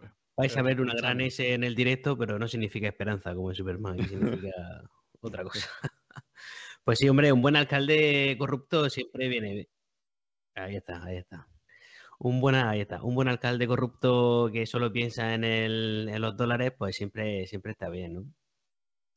Sí, yo es que la verdad, o estoy, estoy esta noche también un poco casi de apoyo físico y poco moral, porque hace tiempo, hace tiempo que no veo la peli. y, y, entonces hay, hay, muchos detalles que no, que no. Hay varios de, detalles que no recuerdo, pero bueno, que es un auténtico película. Un auténtico película. Hombre, es que yo creo que la, la presentación esa icónica de, de este capitán, de, de, este lobo de, de mar, o sea, ahí con la pizarra, ahí que está, está todo el mundo discutiendo porque están ya eh, pues eso, está todo, el pueblo que se va a echar encima al alcalde porque buscan soluciones. O sea, están viendo que se está muriendo su hijo su, y está muriendo gente. Y claro, de pronto llega el otro así y araña la, pizarra. Y eso me parece una brutalidad que eso creo que se ha parodiado y se ha homenajeado cien mil veces, ese, ese, ese, detalle. Me hablaba y me preguntaba antes de, de qué me parecía el montaje. Y yo te decía que te iba a hablar algo de foto. Sí. El montaje me parece uno de los mejores de, de, la historia moderna del cine. Si entendemos moderno desde finales de los 60 hasta primeros de los 80, venga, lo concedemos, porque ahí empieza sí. el postmodernismo. La versión extendida jode el montaje en una parte, muy, muy, muy poco.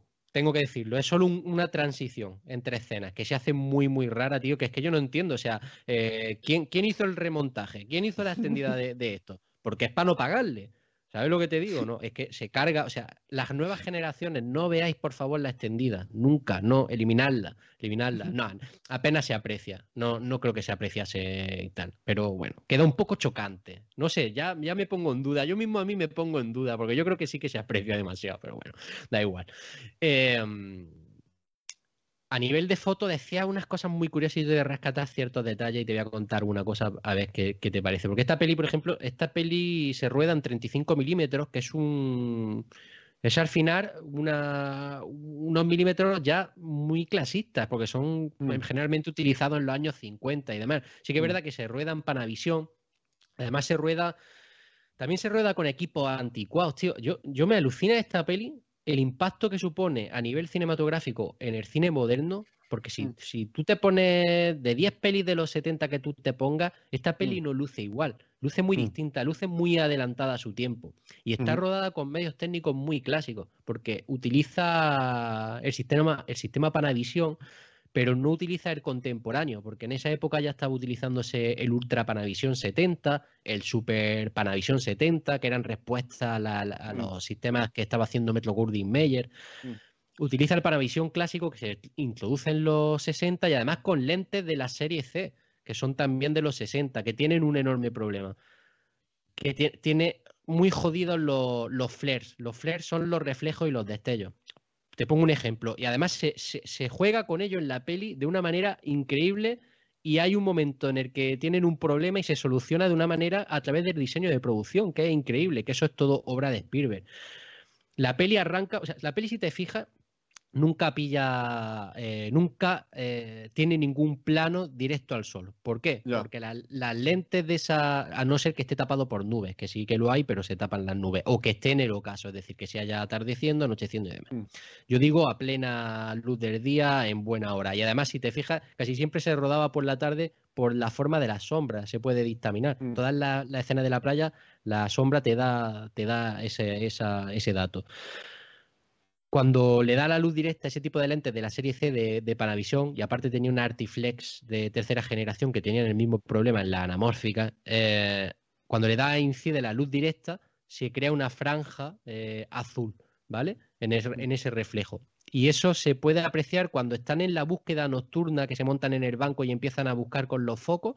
Mm. Fíjate cómo cuando el foco da directamente a la cámara, se crea una franja azul aquí que aprovecha Spielberg para encuadrar y para guiar eh, la visión del espectador hacia el punto del plano que él quiere que veas, que es la parte inferior, porque juega con dos líneas, crea la línea Mm. del mar y crea la, la línea tal y tú enfocas tu punto de vista hacia abajo para que tú veas dónde se está des- desarrollando la escena y lo que él quiere Mm. que tú veas.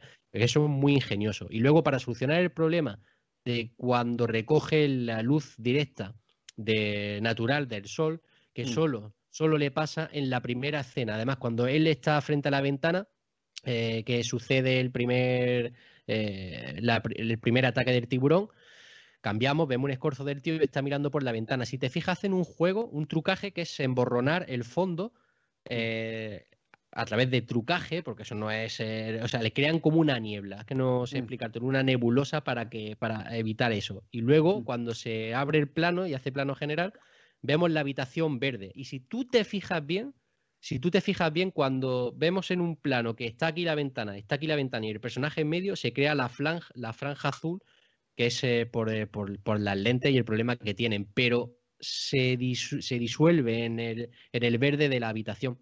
Y si te fijas, todas las habitaciones por dentro son colores ocre y colores verdes con la intención de que si en algún momento se produce flare con esa franja eh, azul, se, mm, se disipe en el fotograma y no se, no se aprecie por el espectador. Hombre, si ya pones a analizar, si te pones a analizar y a mirarlo, lo ves. Pero mucho talento, porque eso te tienes que poner mucho, mucho, mucho, mucho, mucho para verlo, tío. Y eso es de, de- de- de maestro. Pero vaya, tampoco lo tuvo muy complicado, porque realmente el problema que tienes con el color azul y estás haciendo una peli en el mar. El mar refleja todos los colores excepto el azul, por eso vemos el mar azul. Entonces, bueno, ahí pudo jugar bastante más. Pero bueno, hay ingeniosidad, hay muchas cosas de Spielberg, tío. Se le atribuye en su momento y ganó el premio a mejor montaje de los Oscars a Berna Fields, que fue la montadora y demás, pero, pero muchas de las decisiones fueron tomadas por Spielberg. Yo creo que en esta peli Spielberg es cuando dice, este yo me preocupo por cómo quiero que se vean mis películas. Es decir, tengo un director de fotografía y tengo un montador y tal, pero yo soy el que decide. Y realmente aquí él decidía. Yo no sé cómo no acabó Calvo en esta peli. Hombre, es que eso suena porque al final es que el tío se empeñó porque los productores, pues claro, eh, como tú decías, no, al final querían hacerlo, porque como lo que tú comentabas al principio de que la co- compren la película antes, aprovechando el tirón de cuando eh, se, se estrene la, la novela, también estrenar la película. Y claro, iban un poco a contrarreloj para poder llegar en ese momento de boom de la novela y aprovechando la, la ola de, éxito de la, novela, aprovechar para vender más entradas, que lo- es normal, al final son productores y quieren vender. Y claro, de pronto, eh, el problema con el director este que, que no les encaja. De pronto el casting que, macho, que pasan las semanas y todavía no tenemos a no sé quién, que falta el otro. Eh, luego me dice Spielberg que no, oye, que esto lo quiero hacer, yo no, esto en un tanque de agua, no, no, esto lo quiero hacer yo en el mar, porque el agua mm, es distinta en, una cubeta que si lo haces en el mar, porque por la sal tiene otra densidad, otra luz, otro brillo. Bueno, pues un motivo, pues bueno, al final él, como, como director, pues sabe lo que quiere. Es lo que tú dices, que al final Spielberg sabe lo que quiere mostrar. Y luego también el problema que tuvieron, que eso no lo hemos comentado todavía, con el tiburón. Porque al principio. Con Bruce. claro, porque así se llamaba el abogado, ¿no? De... El abogado de Spielberg se llamaba Bruce y lo hacía como en comparativa con el tiburón porque porque decía que era muy caro y era terrible, ¿no? Tenerlo cerca. Pues claro, y, este, y esto tuvo tantos problemas con el tiburón que lo acabó llamando igual que eso, antiguo abogado. Hombre, ya, antiguo, antiguo. Y no, porque al final, porque ellos, la idea original del productor era, pues nada, cogemos un tiburón, lo amaestramos, o que esté amaestrado, no sé qué, y que, haga aquí lo que queramos nosotros, digo. Y claro, y dijo Pide, pero ¿esto qué o sea, era una locura, pero bueno, también era lo que tú dices, ¿no? Hace ya 50 años, casi 50 años de esto, y a lo mejor pecaban un poco de inocencia, quizás. Se pensaban que a lo mejor era muy fácil. Y a lo mejor un delfín sí que a lo mejor lo puedes, te dan más, tienes más, es más dócil, pero un tiburón es que es una locura. Y luego al final optaron por hacer un, un tiburón mecánico, que también bueno, hicieron tres. Hicieron tres y acabaron con uno, con uno eh, que es, además es que tenían muchos problemas. Eh, hicieron tres, se lo encargaron a Robert Matty, que Robert Matty es uno de es un grande de los efectos mecánicos dentro de la historia del cine. El tío hace unos animatronics geniales, no solo aquí en Tiburón. Y hicieron tres modelos, uno que tenía la parte derecha abierta, otro que tenía la parte izquierda abierta y luego uno completo y se jodieron los de la parte derecha y los de la parte izquierda abierta se jodieron un poco porque la mezcla de, del animatronic con el poliuterano que le pusieron y el nylon y la pintura con el agua salada se corroía mucho y echaba a perder los animatronics. Y solo se pudieron quedar con el que estaba completo. Y claro, el que estaba completo, cada vez que lo utilizaban, además que el, propio Spielberg después en entrevistas lo ha dicho, dice, me quitaba la vida meter al tiburón en, el agua porque es que era después 13 horas el equipo de, set asociado a, los animatronics teniendo que secarlo bien, teniendo que limpiarlo bien, teniendo que arreglarlo, teniendo que volver a repintar, tío. Una locura. Decía que eso era una locura total. Y aún así se, se, acabó jodiendo eh, completamente, que llegaron ya a la última escena y tuvieron, tú dices que la rodaron toda en, en océano, no, hubo que hacer un par de escenas al final ya en estudio, aprovechando el tanque de otra película que se estaba, que se había rodado, porque ya Spielberg dijo, ya no vamos a grabar más aquí en Mary's Banger, que es donde fueron la localización, y nos vamos a ir ya de aquí porque es que si no nos van a echar a gorrazos, porque es que encima estaba peleándose con toda la localidad constantemente en la producción, porque, en fin, cogió gente para ayudarle en las labores de crew, para hacer transportes, por ejemplo, por agua, no sé, diferentes cosas dentro de lo que es la producción. Y la gente del pueblo venga a pedirle aumento, aumento, aumento de sueldo, aumento de sueldo.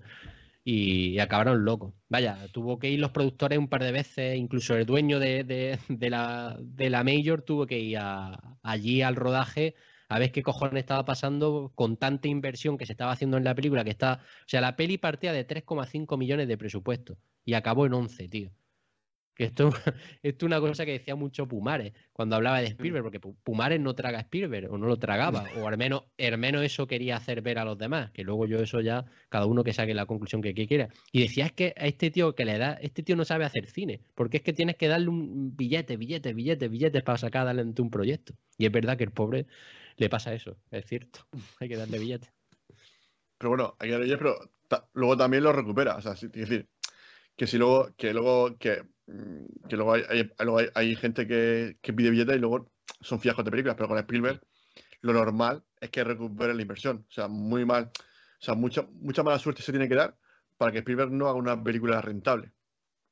Nada, rentable eh. siempre, siempre le va a salir, aunque no sea a lo mejor como Tiburón, ¿no? Que fue, pues no sé, creo que fueron en torno a 490 millones de dólares en el mundo, 260 en, en Estados Unidos, por ahí estaba la cifra y tal. Mm aunque no todas acaben así, recuperar la inversión mínimo te lo garantiza una peli, nada más que por el nombre de Spielberg te lleva al cine y ya garantiza una taquilla. No sé, yo no sé. está, por ahí, está por ahí amistad, ¿no? Sí, Ha tenido fiascos como todos. A ver, cualquier director, ¿eh? Incluso tú, Sí, sí, bueno, cítame el director más grande que tú creas de la historia del cine, te puedo citar fiascos de todos. No hay director Eh. que tenga cinco películas ya. Hombre, me dice un director que ha hecho dos películas o tres y las tres da la casualidad de que tiene talento y son buenas. te diré, coño, espérate que se desarrolle un poco más a ver lo que pasa. Porque siempre en alguna Sí, no, todo el Claro. mundo tiene altibajos, eso está claro, eso está claro. Eh, ¿Cuál ha sido el, el gran fiasco de, de Kubrick? O- de Kubrick. Bueno, Pregunto, no sé. depende, es que Kubrick es, inclasificable en ese sentido, ¿no? Porque siempre a posteriori es donde se, ha- se han revalorizado sus películas. O sea, él yo creo que tampoco ha tenido mucho éxito en taquilla en casi ninguna de sus películas. Pienso yo. No Tampoco tengo, tengo el dato, pero, Yo no tengo los datos de, de las no, no- no creo que no creo que 2001 Barry Lyndon o todo este tipo de películas pues han sido es- grandes éxitos. Me- yo im- imagino que la que más tri- triunfaría sería a lo mejor El Resplandor, entiendo. La naranja sido mecánica su- estuvo muy censurada en, en Reino Unido y en varios Mm. países. Que claro, es difícil con, esta, con Stanley Kubrick. Si no, no hay alguien que quiera decirle, bueno, vamos a hacer Bambi. No, no, no, no. Tropieza, tropieza dos veces, tropieza dos veces. Pues sí, la verdad es que eso lo comentamos, ¿no? Que al final esta película tiene momentos geniales, ¿no? El, esos momentos del barco que comentábamos antes, ¿no? De, de esos planos detalles, como eh, cuando, cuando empieza a hablar de las cicatrices, es el momento en el que esa, eh, esa rivalidad de pronto eh, se, se rompe porque se dan cuenta que al final los dos pues son dos, pues dos pupas, ¿no? Dejémoslo así, ¿no? Que- porque, no, porque, pues sí, porque al final pues son como lo típico que cuando el abuelo te cuenta sus batallitas, pero igual, ¿no? O sea, han, tenido su- sus batallitas y están ahí como recordando. Y luego llega el momento que comentaba antes el Manco, de esa, esa historia, ¿no? Del Indianápolis, de que consiguieron cumplir su objetivo, que era entregar la bomba. O sea, y al final eran 1100, ¿no? Y, y vuelven 327 o algo así, creo que dice que, vuelven de. Que yo creo que eso al final eh, también, creo que también, eso hace, creo, que, creo que ahí es cuando se genera el trauma que tiene eh, em, El personaje. el, el personaje, porque si tú vas a detalle, solamente tiene eh, mandíbulas de tiburón por todas partes, porque los odia a muerte. Y yo creo que aquí, eh, cuando. Que yo no sé, pues, tú decías, es que este personaje pues tiene su corazón, se preocupa por la mujer. Yo no lo sé si es tanto eso o que él no quiere interferencia. O sea, sí, sí, no, te preocupes que esto es. Porque él está obcecado, o sea, él mismo está obsesionado con cazar al tiburón y le da igual, to- o sea, todo le da igual. De hecho, cuando va a llamar a pedir eh, que ayuda el policía, revienta la radio con un bate. O sea, es que dices tú, mm, o sea, es porque, eh, o sea, es- él quiere ir a por él, cueste lo que cueste. Y, y los otros los tiene ahí como lastre. De- De hecho, él se lo dice, bueno, este, esto lo, lo- lo tengo aquí de lastre. Y ya está, o sea, es que no. Esa acción-reacción sí que creo que sea por el motivo que tú citas, pero por ejemplo lo de la llamada se correlaciona con otros tipos de señales que te envía la peli. Por ejemplo, la relación que tiene con Hooper al principio es muy del perro y el gato, pero tú vas viendo como paulatinamente o progresivamente se van acercando posturas y se, profesan cierto respeto mutuo. Yo creo que Mm. ambos de- descubren Sí. eh, el uno del otro eh, cosas que no veían en un primer momento y, y eso también lo tiene Queen, además, aparte de Hooper. Yo creo que sí que tiene ese, ese lado humano y demás. Eh, me acabo de acordar, decías tú, la habitación llena de mandíbulas, qué precioso es cuando van a partir y zarpar del barco, ese, ese Ah, encuadre que se hace en la ventana en el que se va proyectando la- el enfoque hacia dentro de la mandíbula, ¿eh? Eso es genial, tío, como diciendo, aquí cambia completamente ahora la película. Es increíble eso, ¿eh? Sí. O sea, eh, que yo, yo creo que, no- que no, que se dice que ahora solamente en la boca del lobo, que se- sería una Mm. expresión muy, muy española, para- sería en la boca del- de, en la mandíbula del tiburón. Mm. Y creo que si no, Sí, es cuando dices que o- pasa. o está siendo premonitorio con, con el futuro, ¿no? También, sí. Sí, Es que en hombre, esta, que, peli, bueno, en esta peli lo veo un poco juguetón, o sea, lo veo juguetón Sí. Spielberg en ese sentido de, de, de otros- todos los planos detalles que habéis comentado. Lo que yo recuerdo, la verdad que eso, que hace tiempo no la veo, pero bueno, todos esos planos detalles, todo, todo lo que estáis comentando, el dolly que hace con bueno, el, fa- el famoso plano con el, con el, con el protagonista. Y ahí en la playa y, y Sí, aquí dice el, el plano dolly, vértigo, sí. ¿no? El Sí, sí, plano el- vértigo. Cuando sí, está sí. mirando El- detrás. el eso- retro eso- zoom ese, ¿no? Sí, eso, Sí, eso el- aparte. esa parte del mensajito, la, la esposa. Esa parte está muy influenciada por Brian De Palma, que él estuvo en el rodaje. De hecho, la, la chica que vemos en el póster en el que sale en la playa, el que está dibujado que luego lo Sí. Sí. eh, luego pintan, ¿no? Los macarrillas Sí. y le ponen un, un tiburón y todo ese rollo. Esa chica es la novia que tenía De Palma por aquel entonces. Y él estuvo visitando el rodaje eh, de Spielberg y de- Spielberg le estaba comentando movidas y, y paranoias que le estaban sucediendo con todos estos problemas que hubo en el rodaje. Y estaban rodando precisamente eh, ese- esas escenas. Y entonces cuando, cuando él le contó la idea de que quería hacer el plano vértigo y demás, le contó un poco que, que en ese, el personaje estaba hablando con otro personaje y mientras estaba mirando por encima del hombro. Y le dijo que él iba a hacer un plano contra plano, que iba a hacer escorzos y demás. Y le dijo Brian De Palma, que es muy mm, seguidor de, de Alfred Hitchcock, ya lo sabéis vosotros, muy heredero de su cine de Hitchcock y demás. Y Spielberg le había comentado un poco que con los problemas que tenía para con los tiburones que se deshacían en el agua y que se había quedado solo con uno y demás, eh, él quería restarle minutaje lo máximo posible a, a la aparición del tiburón, que de hecho solo se ven cuatro minutos de tiburón en pantalla, y que se había inspirado en Hitchcock para crear ese tipo de suspense, el lo típico no de el maletín de Hitchcock, ¿no? Lo que se suele decir, Mm. que no lo vamos a contar porque eso ya lo conoce todo el mundo, hasta Perry, ¿no? Eh, y Brian De Palma le comentó, oye, ¿y por qué no haces un homenaje también a Hitchcock aquí?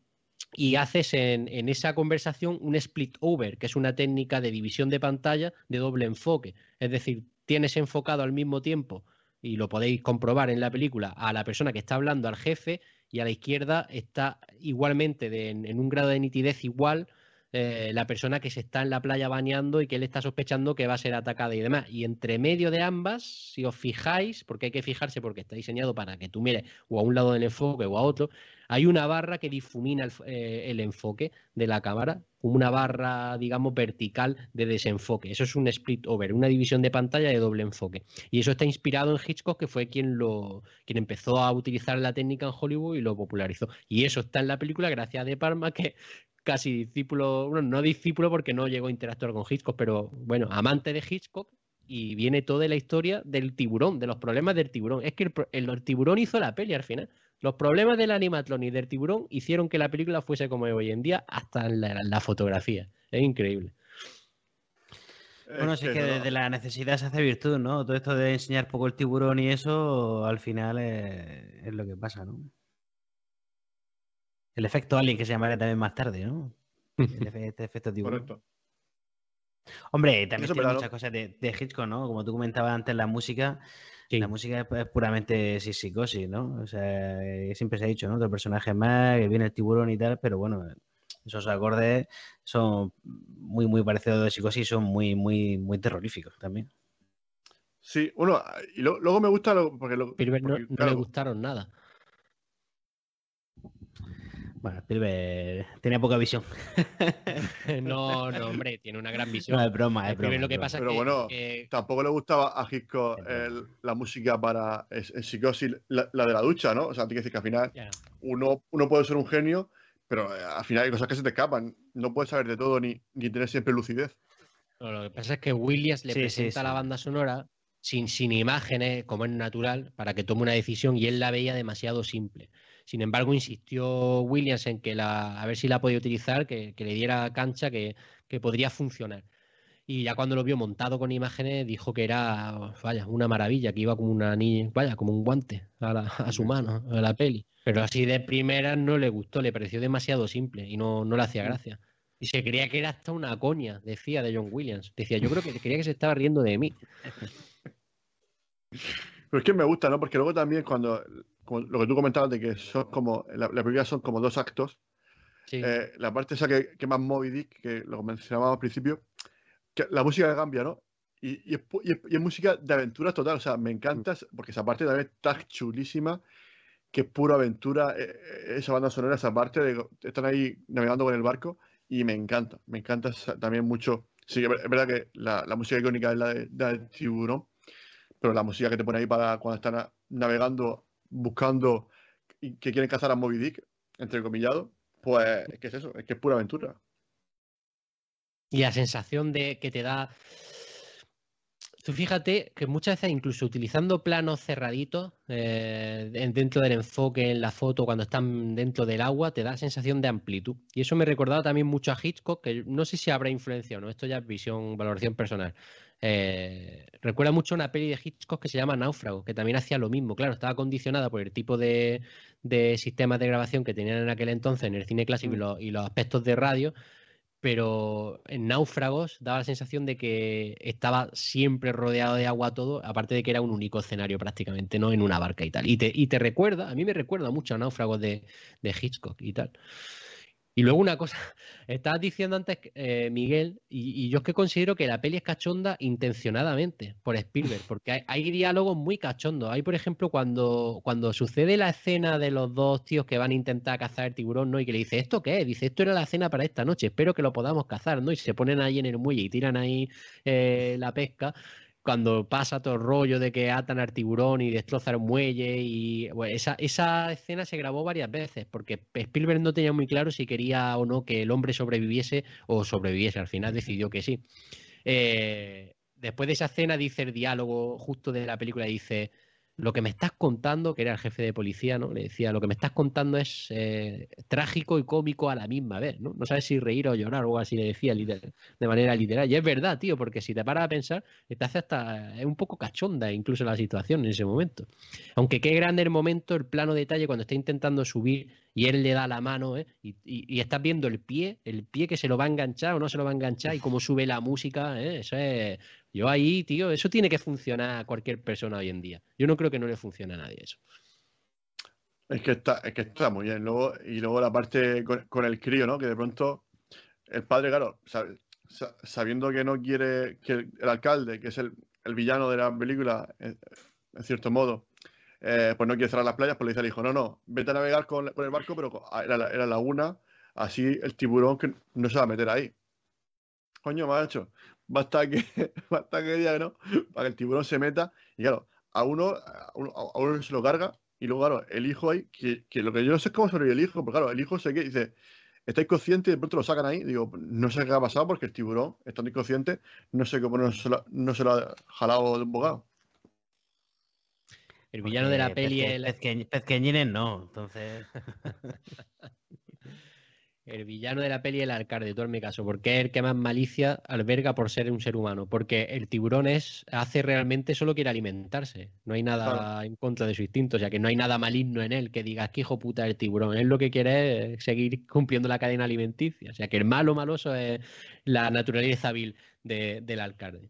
Y, cómo juega eh, eh, esta peli con el color. Si habéis dado cuenta, jamás sale el rojo nada más que en las escenas en las, las que hay sangre. no hay nada de rojo aparte en la película. Bueno, a ver, nada, nada tampoco. O sea, en el barco hay una tonalidad roja, sí, pero muy medido, muy, muy, muy, muy escueto. Todo para que fluya mucho cuando tiene que haber sangre en pantalla. Mm que además me sorprende porque esto es calificación PG al final, no era una calificación R en su momento, porque la productora luchó mucho porque Spielberg no, no mostrase cosas demasiado exacerbadas para que no lo, para que lograse esa calificación, que no fuese R y que lo pudiera ver más gente, pero coño, hoy en día esta peli sería R.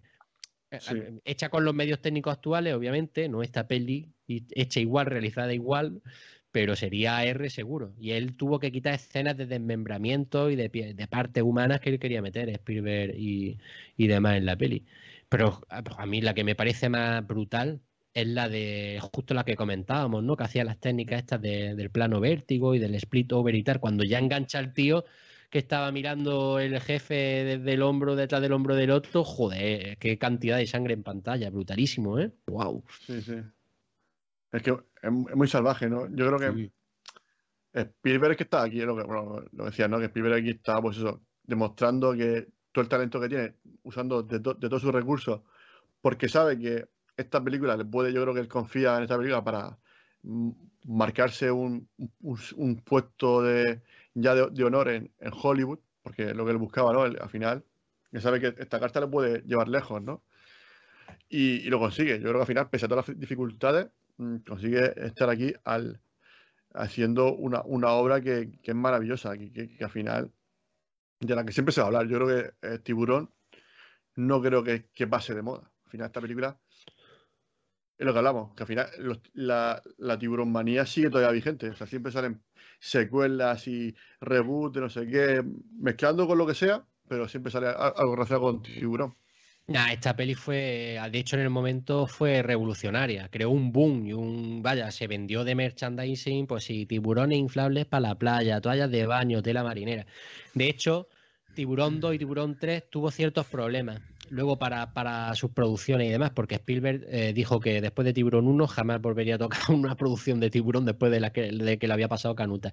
Seider repitió porque firmó un contrato de tres películas con, con Universal y no cumplió porque Seider iba a hacer El Cazador, la peli de Robert De Niro y de Christopher Walken. Él iba a hacerla y no quiso hacer esa peli, entonces el castigo y, la forma de romper esa cláusula fue hacer Tiburón 2, que él no quería hacerla. Em, pero justo salió el boom de Tiburón y, no salía Tiburón 2, no salía Tiburón 2, pues no, no te preocupes, dijeron los italianos, nosotros que somos expertos en esta época en concreta, que estaban haciendo mucho, mucha serie B, mucho cine de explotación, decimos, bueno, pues vamos a hacer nosotros la secuela de Tiburón 2. Y hay una secuela que se llama Tiburón 2, que es una película de serie B italiana de explotación. La primera Tiburón 2 no fue la oficial, fue italiana y de explotación. O sea que fíjate, y hubo Tiburón 3 italiana, y luego llegarían las oficiales hasta la cuarta, y ya se crearía el subgénero de como te he dicho antes, el Jaws Exploitation, ¿no? Que son pelis de tiburones así, pues, como dice mucha gente, cine cutre, pues ya está, pues, pues cutrecillas, ¿no? De serie B, serie Z y demás. Que están súper guay. De hecho, bueno, ya en el, en el, 89, cuando se estrena Nuestro Futuro 2, que la, la, comentaba la semana pasada, en el futuro está ya eh, Tiburón 19, que es, que la Max, Spielberg.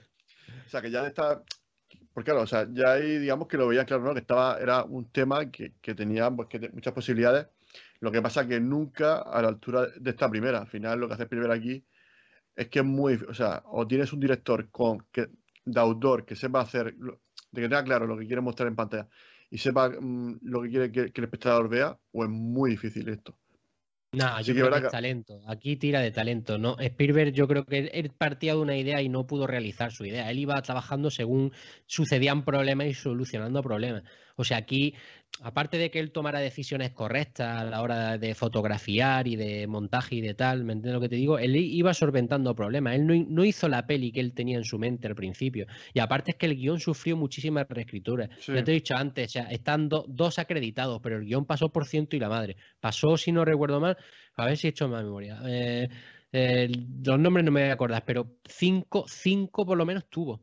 Cinco por lo menos escritores tuvo y ya solo el propio creador de la novela hizo, le pagaron por los derechos de la novela y porque él escribiera el primer borrador, que al final se pusieron de acuerdo y no solo escribió el primer borrador, sino que hizo el primer borrador y hizo dos reescrituras más.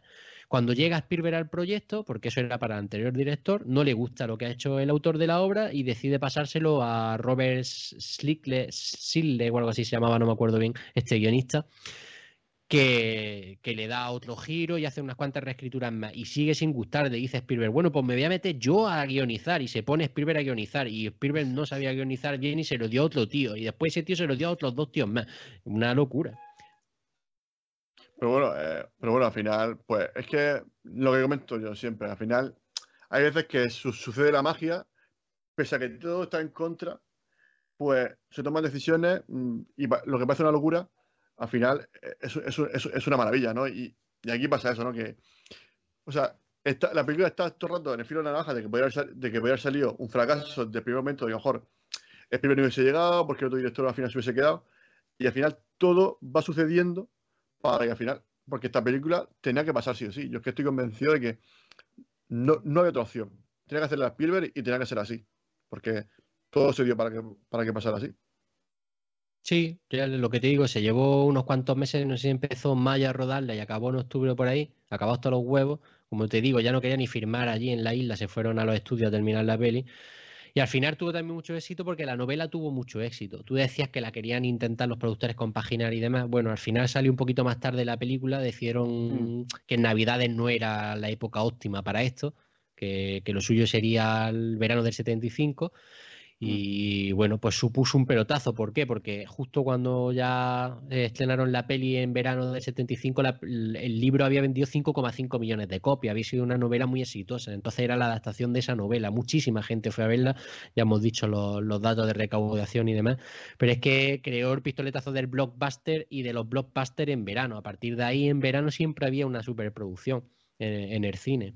Yo siempre te digo, te he dicho antes, el pistoletazo del blockbuster oficial, como término blockbuster, pero grandes mm. producciones que hayan tenido muchísima recaudación, ya vio muchas también a lo largo de la historia mm. del cine. Por ejemplo, Ben-Hur o, Los Diez Mandamientos, por hablar de Charles Heston, esas fueron grandes producciones. Cleopatra también recaudó mucho.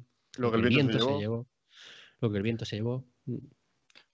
Bueno, al final, pues eso, que digamos que, pero lo que tú dices, el, evento del verano, es decir, bueno, ahora este, esta es la película del, verano, hay que verla porque...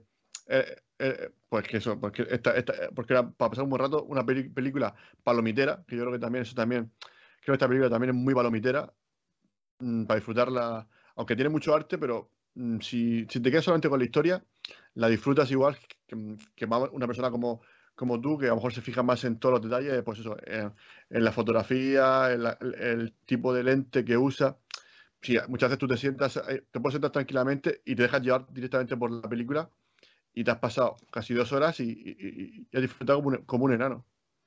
Joder, si es que eso, si, si eso es así y encima le añades que, puedes disfrutarla en otros planos como tú dices que hago yo, pues es una peli pues cojonuda. Algo tiene que tener, ¿no? Porque no todas las películas las puede, todas las puedes hacer, todas pueden ser disfrutables y tener un análisis, ¿no? Como siempre te he dicho antes, ¿no? Como yo vivo el cine y demás. Mm. Pero sí que es cierto que no todas en el mismo nivel, ni al mismo grado. Y esta tiene un grado muy profundo. Ya hablemos de cosas técnicas o, hablemos de disfrute. ¿Me entiendes lo que te digo? Lo que es pasarlo bien, lo que es dejarte, lo que es ponerte en, en, piloto automático, ¿no? Y navegar. Y querer olvidarte de, pues yo qué sé, de, la vida que tiene fuera y, ver una peli, ¿no? Esta peli pues, entretiene. Por eso decían que era muy comercial y tal. Pero bueno, yo tampoco estoy muy de acuerdo en eso. Es que todo este tipo de cosas de comercialidad y todo este rollo que se le atribuyen a Tiburón vienen por cosas muy concretas que no sé si quieres que me meta en ellas, porque serían complejas y largas de desarrollar y requiere también de algún conocimiento, pero pero bueno, digamos que todo viene condicionado por su contexto histórico. Es decir, viene en una época en la que el nuevo Hollywood no sienta tan bien al clásico Hollywood, por así mm. decirlo. Y estos nuevos cineastas cuando llegan y empiezan a, desvincularse de los productores, porque esta, esta gente, Spielberg, John Lucas, los que son del nuevo Hollywood tienen una particularidad. Scorsese, y es que ellos no dependían tanto de lo que dijese un productor de cómo debía ser el, cine que ellos deberían hacer. Empezaron en presupuestos muy bajitos, tuvieron mucho éxito con sus producciones de bajo presupuesto y entonces fueron entrando en las majors, pero ellos con sus condicionalidades. Nunca llegaron al 100%. Cuando en la época clásica estamos hablando que existía el código Hayes y la figura del productor era determinante. Es que el productor contrataba al compraba los derechos y contrataba al director y tenía muchas veces la última palabra de todo. Lo hacía todo, claro. Elegir los actores, todo, todo, todo. Y luego condicionaba mucho cómo era el cine en Hollywood. Ya no solo por el código High, por ejemplo, había citado Lo que el viento se llevó. Lo que el viento se llevó es una adaptación también de una novela, al igual que Tiburón. Tiburón es una adaptación más libre del autor. Es decir, Spielberg, por ejemplo, Hooper no sobrevive en la novela y aquí en la película sobrevive y es una decisión del guion y consensuada por Spielberg y toma decisión de Spielberg. Eso en la época de lo que el viento se llevó hubiera sido impensable. ¿Por qué? Porque los productores decían que las adaptaciones tenían que ser, no puede ser 100% igual ¿no? que la novela, porque mm. es otro medio completamente diferente, pero tenía mm. que ajustarse muchísimo. Y lo que el viento se llevó es una producción muy ajustada a la novela y mm. triunfó tantísimo que a partir de, esa, de ese instante todos los productores exigían a los directores que adaptasen novelas que se tenían que ceñir, muchísimo el producto. Y no siempre eso es positivo para un producto. Siempre hay que dejar un poquito de vía libre a la creatividad.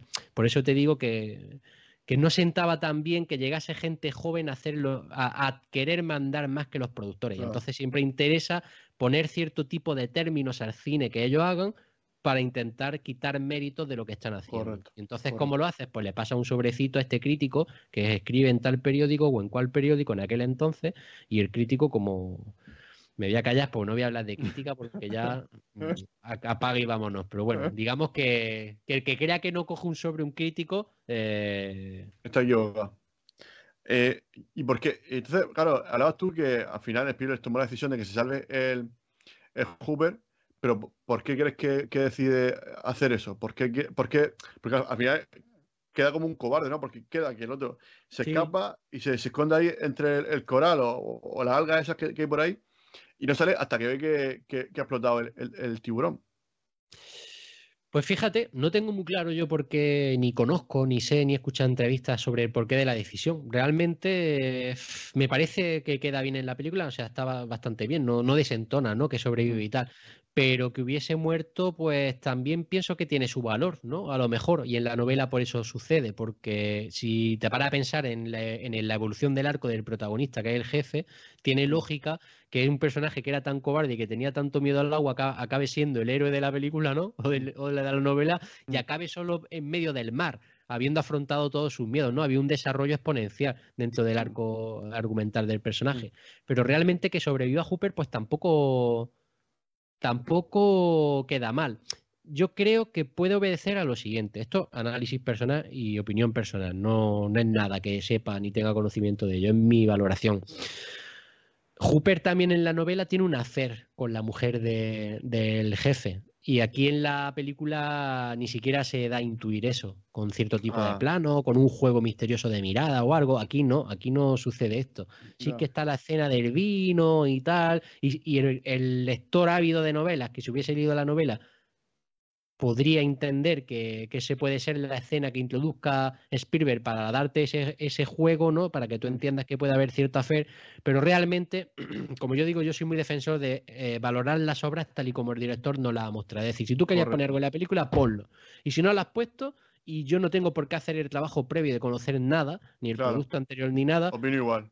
eh, interpreto lo que tú estás poniendo en pantalla y analizo lo que hay. No puedo sacar otras conclusiones. Pues bueno, eh, yo en la peli no lo veo. Veo un blanqueamiento del personaje. O sea, Hooper no es tan guay en la novela, no mola tanto. Aquí mola un montón. Luego hay una cosa que, que he visto en, este visionado que, no, que no, no sé si es que no sé si no sé qué significa. Que es cuando una vez que están ahí, después de la noche esa que están ahí de borrachera, salen para afuera. Entonces hay como un primer plano de, del capitán, o sea, no, de- del policía, y pasa como una bola así de fuego rojo. Por es una cielo. estrella fugaz que, que pasó realmente. No es que lo estu- o sea, es que pasó. Pasó de verdad. O sea, es que, y, pero claro, es que claro, al ver la roja, digo, o sea, que, o sea, me, o sea, que me, me ha flipado mucho, o sea, me he quedado muy, muy, Sí. muy loco. No te habías dado cuenta de eso, ¿no? Antes. Pues no, no, no, no, no, no- no me había Pues- fijado. pues, Estaba metido siempre en la historia y nunca me había fijado yo en ese detalle. Pues eso es así. O sea, eso es que pasó la estrella fugaz en ese momento y si te fijas además, dieron con la suerte de que tenía, tenían el plano máster y tenían un auxiliar, que es el lateral que se ve del barco. Y entonces enchufaron las los dos planos, lo aprovecharon de la estrella fugaz pasando. o sea que fíjate, pues buena suerte. Mira, a lo, mejor, a lo mejor era una señal de lo bien que le iba a ir a Spielberg con la película, después de Es que- tanto sufrimiento. Bueno, a lo mejor fue que dijo, bueno, a lo mejor Spielberg pidió un deseo de ser el rey Mida y, y Y dijo, ojalá acabe ya esto, ¿no? Ojalá acabe ya el sufrimiento. Pero bueno, luego vendrán otras películas que también, le- le- como tú dices, no, le, también le dieron quebraderos de cabeza al pobre de Spielberg. Bueno, al pobre no, porque Eh, la verdad que bastante bien le ha ido. a él le mola ¿eh? meterse en, fa- en fanga. O sea, Spielberg es eh, un trabajador nato, es un tío muy perfeccionista. O sea, es un, es un, es un tío de los que creen que el talento es 99% trabajo y 1% de, de- de suerte o de talento. ¿no? Mm. Esto lo contrario a directores, por ejemplo, como Fellini. Fellini yo siempre lo he dicho. Fellini no es un gran director técnico. Fellini como director técnico es horroroso. Mm. Horroroso. Lo que pasa es que tenía muchísimo talento, era mucho talento, pero horroroso como director técnico. O sea, Fellini hacía una o dos tomas y dejaba las tomas como quedase y tal. Y esto le pasa ahora, por ejemplo, a Scorsese. Scorsese siempre ha sido un tío muy metódico, muy de la escuela nueva Hollywood, de gente que, que repite tomas. O sea, Spielberg, eh, la toma de la voz de la hostia que le da la madre del niño fallecido al jefe, la repitieron 17 veces. O sea, se llevó 17 tortazos. Shader, ¿sabes? ¿Pero Porque por? Spielberg no estaba, porque Spielberg no estaba contento con el resultado y había que repetir, repetir, repetir, repetir, repetir, repetir. Fellini no, Fellini, por ejemplo, decía, vamos, eh, les daba un par de instrucciones, no sé qué, incluso decía improvisar el texto, no sé qué, y rodaban una como mucho dos tomas, ya tomas por culo. Aparte, Fellini era un tío que luego no miraba ni los rases de, de montaje que hacían los, los montadores al finalizar el día. Y Spielberg eso, vaya, no se va a ver un RAS, se ve siete temporadas de RAS ¿no? en Netflix. Bueno, aquí siempre. Bueno, pero yo, creo que también James Cameron también es de los currantes, ¿no? Entiendo que James Cameron, no sé si también lo, me lo parece, ¿no? Porque siempre no ha hecho mucho, o sea, en cuanto a cantidad, pero sí que es verdad que su mm, rodaje siempre ha sido bastante eh, el de Avis, ¿no? Que mm. siempre lo, he escuchado mucho, ¿no? Que, fue muy accidentado, ¿no? Siempre el agua y el cine no, no se llevan bien, no se llevan muy bien, no se llevan bien. Bueno, Cameron, eh, Lucas, Scorsese era muy de esa clase. Lo que pasa es que Scorsese yo digo que ya no porque el irlandés, por ejemplo, se nota que ya no, no, está por la labor de exigir como exigía antes a los actores. De hecho, también, es que cojones, para el irlandés te coge al Pacino con la edad que tiene Robert De Niro y los pone a hacer papeles eh, que no van con su edad y en el que tienen mm. que tener cierta complexión y condición física. Y entonces, como le decía Pacino, dice, mira, con esta toma te vas a conformar. Dice, no me ha quedado como un tío de 50 años, pero que quede como uno de. No, me decía, no, ha quedado como uno de 40 años, pero que quede como uno de 50. Ya no voy a repetir más. Y Scorsese dio la mano, dio la mano.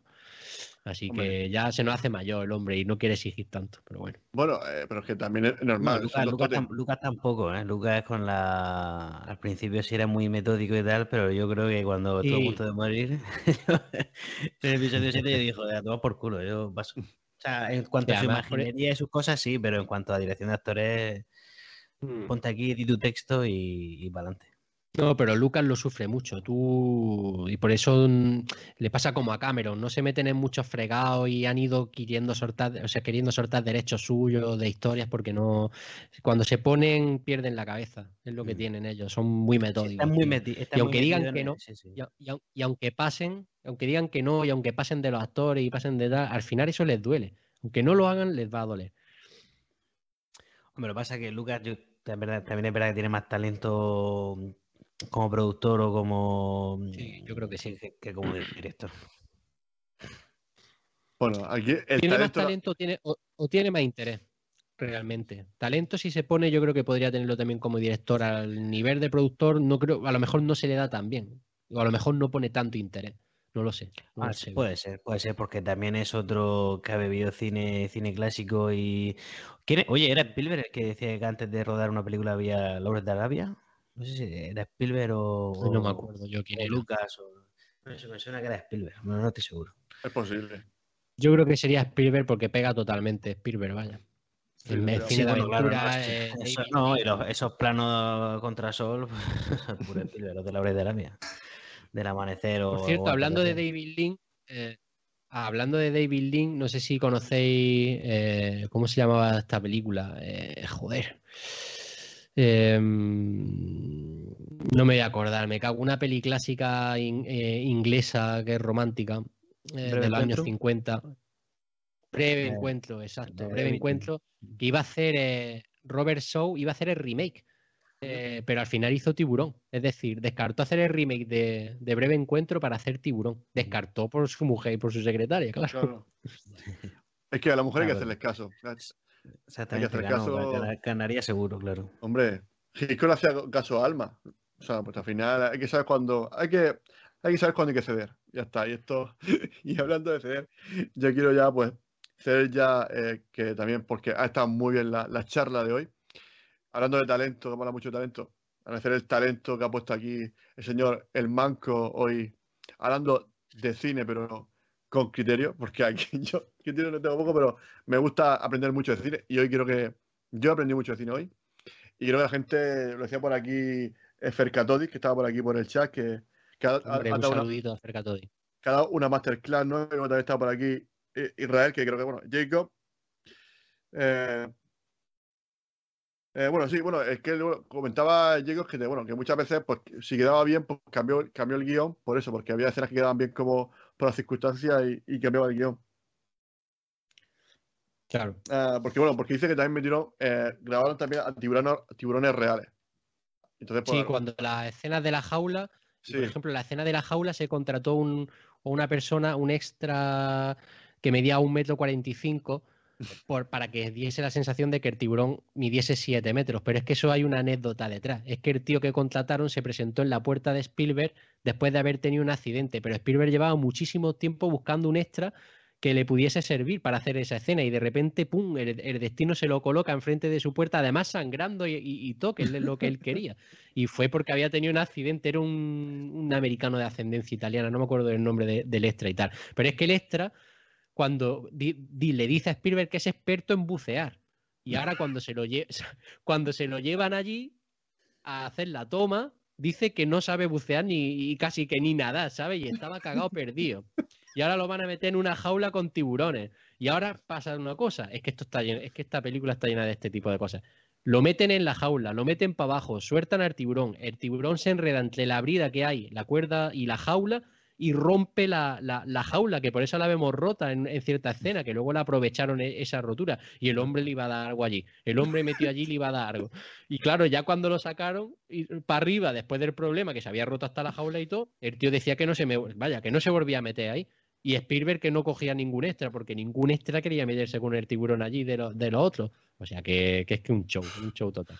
Anda, que, bueno, eh, creo que también la, la primera escena que sale al principio, que sale la chica esta nadando desnuda, creo que también era una, actriz que, que, claro, tenía que ser grande, eh, rubia, no sé qué, muy guapa, y luego aparte supiese, supiese nadar y, tuviese, que fuese muy atlética. Y, y, consiguieron que fuese una actriz que de pronto la, la, encontraron de casualidad porque tampoco la encontraban. Y luego la chica que no se quería desnudar dice que pues, ya en el propio book le enseñó la foto ya desnuda porque estaba ya cansada de. Porque siempre le pedían eso, que eh, se, desnudase en todos los, todos los castings que, a los que iba. Pobre mujer, madre mía. Bueno, ya sabemos, los 70, ¿no? Eh, la droga, el amor libre y la influencia hippie. Es lo que tiene. Ahora hemos evolucionado un poquito, o eso parece. Aunque, bueno, aunque si nos vamos a Rusia, creo que no hemos evolucionado mucho, pero bueno. Bueno, depende de dónde te vayas. Correcto. Tú vete a Arabia pues. Saudí, a ver. A ver cómo está la cosa. A ver cómo está el patio. Pobres mujeres. Joder.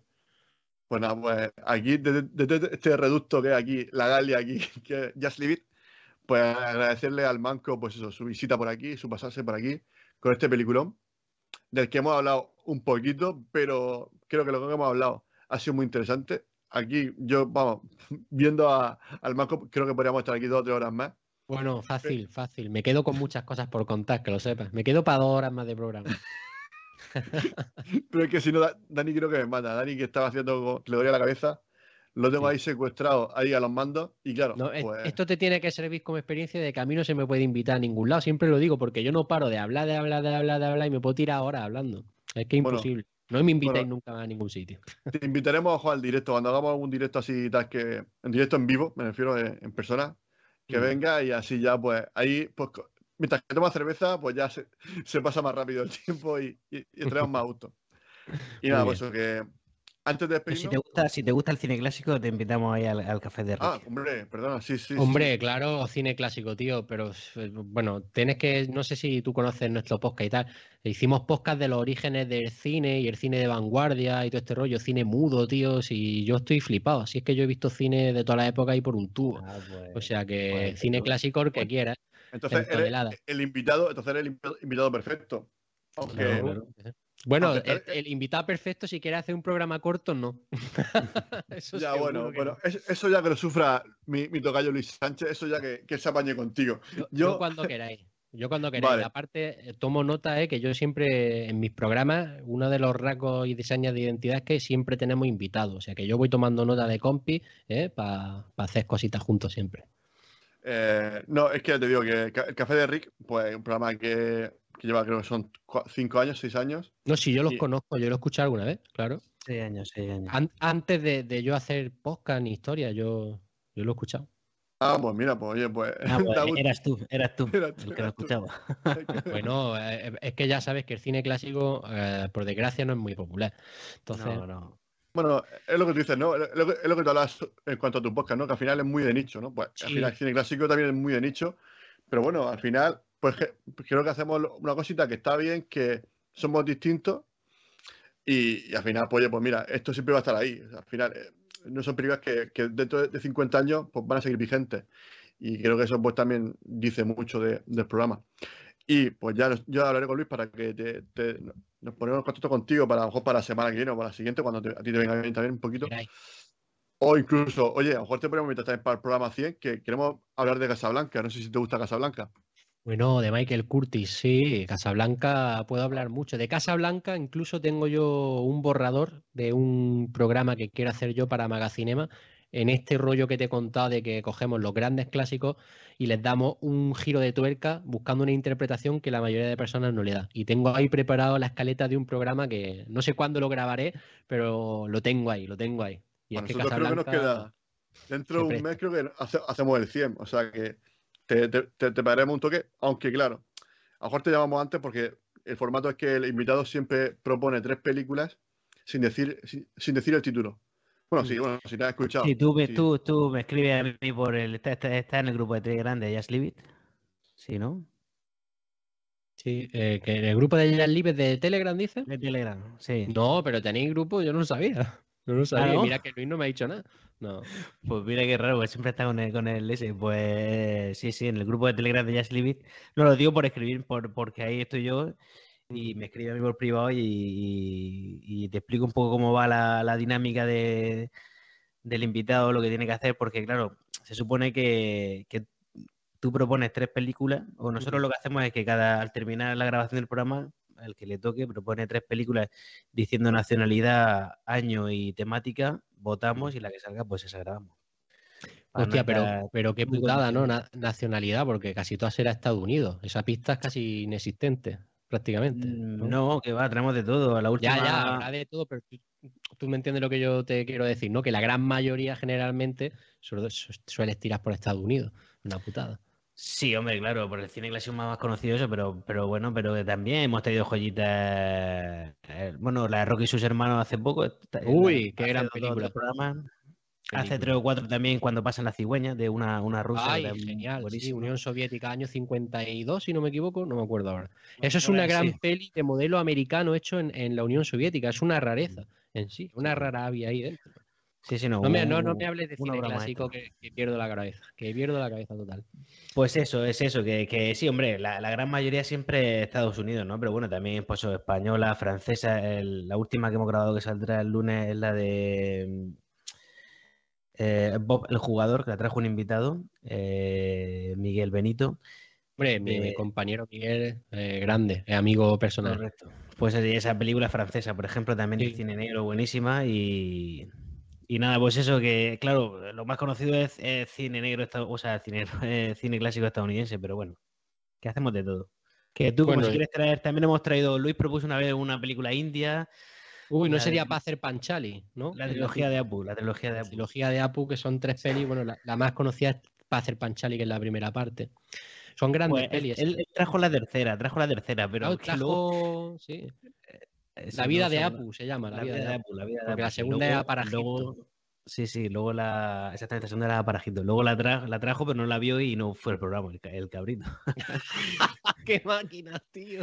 Entonces hicimos, la, hicimos la- las tres películas. Él trajo la última, pues no tuvo sentido solo hacer la última, hicimos las tres. Luego, bueno, cine japonés hemos traído bastante, nos gusta mucho. El cine japonés se anhelo yo mucho clásico, tío. Y yo lo reivindico Pues- mucho. Sobre todo por el papel de la mujer, que mucha gente cree que las mujeres en la historia del cine nunca han tenido importancia y eso es porque no han visto cine clásico japonés. Sí. Y hemos traído peli, una peli china también, más recuerdo. Bueno, que variado, pero bueno, lo, lo más, lo más es otro- estadounidense. Que dice Luis que dice el manco que no, que no sabía que había grupo de Jazz Libre en Telegram. Mm, pues, ¿no? No, No sé, pero bueno, bueno. yo, yo ya te lo bicheo y, y mañana Vale, así vale, me vale. meto y para adelante. Y ya vamos hablando cosillas. Ya está, Tú me escribes ahí, me busca en el grupo de Telegram, Miguel Pérez, y, Mm. y te digo la dinámica bueno. y, ya, y te digo, ya quedamos para, para cuando grabamos. Y puedo contar contigo. ¿no? También para hacer alguna cosilla conmigo, ¿o ¿no? Sí, ¿conmigo te refieres a mí? Sí, Sí, sí, a ti, hombre. Es que Luis ya ha estado, por ejemplo. Luis ya ha intercedido en, en algún programilla. Sí, sí, lo que pasa es que yo ando un poco más liado que Luis, pero sí, sí. Bueno, pero tú al los programas yo los grabo eh, dos o tres meses antes de publicarlos, así que tiempo tienes, ¿sabes lo que te digo? O sea que yo grabo con mucha antelación, yo me planifico mucho los programas y todo el rollo. Bueno, ya, ya iremos hablando cosillas. Muy bien. Bueno. Eh, bueno, son y media. Quiero, antes de nada, que al final es que se nos está haciendo muy tarde. Mm, bueno, comentaste que nos gustaría que nos hicieses una recomendación, eh, o bien de cómic, o bien de novela, o bien de teatro, o bien de cine, o bien de. ah, no sé, o incluso, oye, mira, Una que recomendación. cine albanés, porque el cine albanés ahora mismo está- lo está petando. Lo que- el plato de lentejas de, de tu, de tu madre, lo que tú quieras. No, mira, os gusta, os gusta Rocky y El Luchador, por Sí, ejemplo, ese tipo de peli y tal. Claro. Es Claro. que ahora que Miguel me estaba diciendo lo de la trilogía de Apu y películas indias, hace poco descubrí una peli india que está muy guay. La estaba en Netflix además, o sea que la podéis traer. Yo creo que seguirá en catálogo, no sé si la habrán quitado. Se llama Dangal. Es una peli del 2016 que es eh, sobre lucha libre y tiene un toque muy original. Y tiene una realización que para ser cine indio actual está bastante, bastante bien arriba. Así que mira, una recomendación, Dangal. Y si os ponéis ya un poquito más dramático, si no la han quitado tampoco de Netflix, que también estaba, The Violin Player, el violinista, que también es india, muy cortita, creo que eran 70 minutos, pero es una auténtica maravilla, sobre todo si te gusta la música clásica, que tiene, tiene impregnada la banda sonora, música clásica, y tiene un subtexto muy importante, y tiene una interpretación muy importante dentro de la peli. El violinista es una peli contundente, simple, sencilla y a un nivel muy, muy alto. Ambas indias, mira, por hablar de cine indio, así, actual. Muy bien, pues así me gusta. Ahí, poniendo deberes a, a- a lo- a los oyentes, a la gente que nos sigue en directo. Bueno, eh, también, también es habitual aquí, ¿no? Es, tra- es tradicional que el invitado nos dé, nos regale un tema para incluirlo en nuestra lista, lista de Spotify, de Just Sing It. Y nada, pues con qué, con qué nos deleitas. Hey América de James Brown. Hey America de James Brown. Mm, James Vale. Brown, mi, Hombre, mi grande. favorito de todos los tiempos. Me he escuchado toda su discografía, son 105 LP, los que han sobrevivido. Podrían ser más, no se sabe.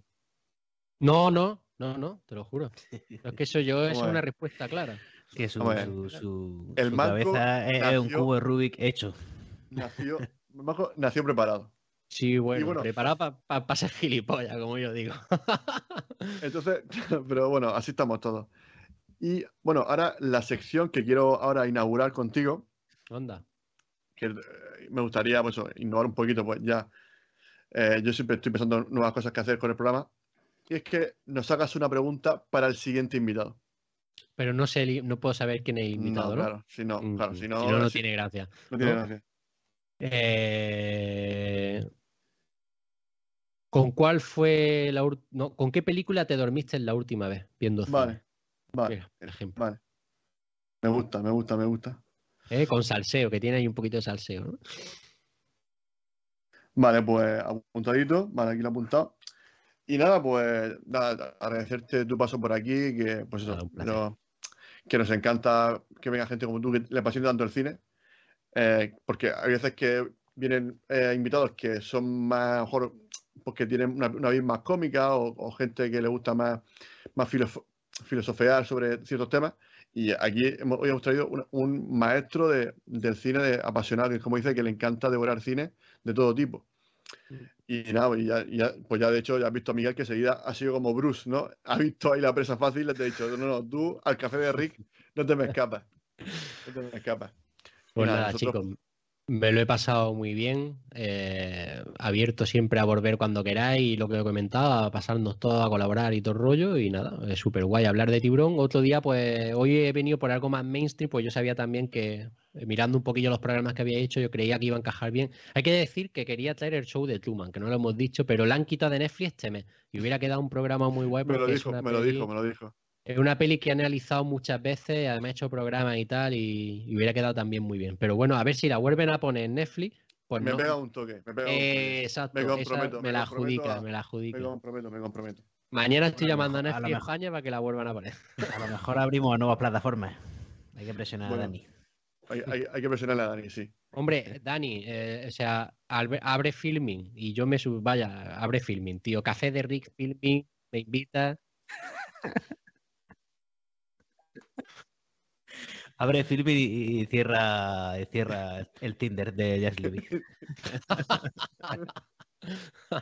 Cierra, no, y, y cerramos el Mythic del, del Eso, el farero. MIDI, el MIDI, Del el farero. MIDI, el El MIDI. mit. El Mythic Vaya del farero. tela. Bueno, Luis, Pues nada, ya me he metido en el directo, tío. Eh, pues nada, recuerda recordamos, nuestras redes. exactamente, recordamos que nos podéis seguir en jazzlibby.es, Oye, ¿se me oye bien? Sí, de lujo. Vale, es que he cambiado unas cosas aquí, he puesto, tengo No, equipo, no- no se ha cruzado nuevo. el Tinder ni el Mythic. Se te escucha. que, que tengo el micro, bueno, he cambiado la, la tarjeta de sonido y no sabía si se me veía bien. Bueno, eso, eh, jazzlibby.es, tenéis todas las redes sociales, ya sabéis que los sábados o los domingos suelo subir el, el formato podcast en todas las en todas las, las plataformas y, y poco más. Tenéis la página web que están todos los enlaces a todos lados. Y ya está, Luis. Bueno, bueno, Dar antes las de gracias. antes, Espera. antes de despedir. Sí, sí, bueno, espera, no, al, al hay- chat, ¿no? Ay, esa- claro. Fercatodi, que está por aquí, a, a Israel Atila, a, ese, ese Jacob, ese Jacob, Jacob. de, de, hasta también por aquí a María García. que muchas gracias por ese Prime. Correcto. Gracias, gracias, Eterna. Y, y nada, ya sabéis que os podéis suscribir dándole al botoncito de abajo que pone suscribirse. Y es gratis con Prime. Si tenéis Prime, es gratis. Acordaros que no os cuesta nada, que ya lo pagáis. O sea, pagáis 39 euros al mes y tenéis los envíos gratis. Te llegan en un día. po- Porque Amazon es así. Luego, aquí nos podéis ver sin anuncios y sin nada, porque ahora mm, de vez en cuando saltan anuncios sin que yo quiera. Pero, pero saltan. Entonces, pues si queréis quitaros los anuncios y escuchar la masterclass que nos da este hombre cuando, cuando venía hoy, pues no sé. Eh, y luego en YouTube, darle a me gusta, suscribiros. Venga. Si, sí, sí, gratis, es gratis. si es gratis. Y recordamos que el 10% de las ganancias estarán destinadas a la producción de Tiburón 5. Correcto, correcto. Oye, y oye, em, Si llegamos a 100.000 likes, prometemos traer a Spielberg como director. En, el, en el- en el Mar Menor. En el Mar Menor. con las morenas, ¿eh? con las morenas. Pero será tiru- tiburoncito. Porque- Creándose en un avión ahí por San Javier, haciendo ahí paracaidismo. Hombre, Bueno, aquí, sería la, la sardina, ¿no? La, la sardina. sí, sí, la sardina. Eh, Hablando de Bueno. sardinas y de tradiciones murcianas. La Asociación de la Marinera, Luis. Pues sí, bueno, que estamos, hemos creado, claro, mm, como nuestro logotipo es la marinera, pues al final, pues yo pensando, quería pues, comentar un poquito la difusión de la marinera aquí en la, región de Murcia. Hemos creado una asociación en la que Dani es el secretario, yo soy el presidente, estamos creando un evento. Este año, pues vamos justos, pero el año que viene se va a hacer ya de forma oficial. Queremos poner música, poner grupos murcianos, poner regalar marineras, eh, hacer concursos de marineras, concursos de comer. Eh, Tenemos muchas ideas y, eh, hacer ruta, Ruta de, de la Marinera. ruta de la marinera. Muchas cosas que. Concursos de comespa para jotes, que no se nos olvide. Bueno, eso, Mari- eso ya lo veremos. Eso, Ya lo veremos. De momento Marinera, que es lo que... Ya, una vez que esté consolidado, ah, ya iremos creciendo. Y nada, pues eso, que cuando queráis que Murcia es vuestra casa, que aquí, si, si no habéis probado la marinera, tenéis que venir a Murcia y probarla. Que aquí se hace ensaladillas en condiciones, sin guisarte, sí. que esto es como sin guisar, eso son mariconadas lo que ponen por ahí. Y nada, a disfrutarlo. Que bueno, que dentro de poco haremos una rueda de prensa para presentarnos en sociedad aquí en la región de Murcia. Seguramente en septiembre no pongamos un stand para que hacer degustaciones de, de productos aquí en, en la, en la feria de septiembre, que se ponen casetas por en una zona aquí de, de cerca del río. En la huerta. Y bueno, sí, bueno, para la gente que no, para la gente que no sabe de Murcia. Y también, pues eso, que en, en abril, que, porque queremos que sea el día 10 de abril, el día 10 para un producto 10, y que también coincide que es el día eh, 100 del año para un producto de, de elaboración 100% murciana. Y aparte de abril, porque bueno, en abril, marineras 1000.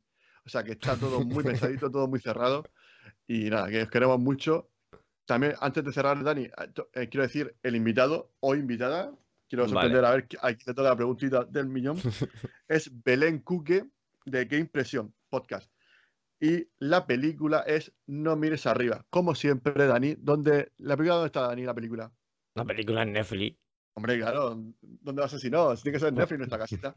Claro. Y, a ¿la ver si nos pagáis... Nos, pa- nos pagáis algo Netflix. A ver si os nos sponsorizáis, cojones. Claro, Claro. Aunque, claro, aunque estás pidiendo el Amazon de Prime. Claro, eso, yo- bueno, eso hay que verlo, hay que verlo. Un poco contraproducente. Sí. eh, nada, ¿la has visto tú, eh, el Manco? Sí, claro, sí. La vi cuando se estrenó en la plataforma. A mí me pareció una buena peli. Yo es que ese director me mola mucho el cine que hace, la verdad. Eh, me resulta muy interesante. Además, tiene mucha crítica siempre política y yo es un tema que, que me apasiona también. El politiqueo y la crítica y las pollitas y los mensajillos, ¿sabes? Sí. No creo, yo creo que además en esta época es muy necesario. Muy necesario. ¿eh? Muy La sátira, la sátira política y social me encanta. Me gusta Mm. mucho. Bueno, pues ahora ya sí que sí, Dani, podemos ir cerrando ya. La una menos 20, llevamos ya dos horas y pico. Me encanta la ilusión que tiene el muchacho. Vamos a. No pues ilusión, nada. es cansancio, Luis, no Ya, ilusión. ya lo sé, ya lo sé.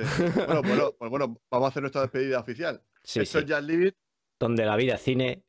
y el cine es vida. Hasta luego. Hasta luego. Chao, chao. Muy buenas noches. queremos. Fin de semana. Cada viernes tómate una marinera con Just Leave It, el único programa 100% murciano.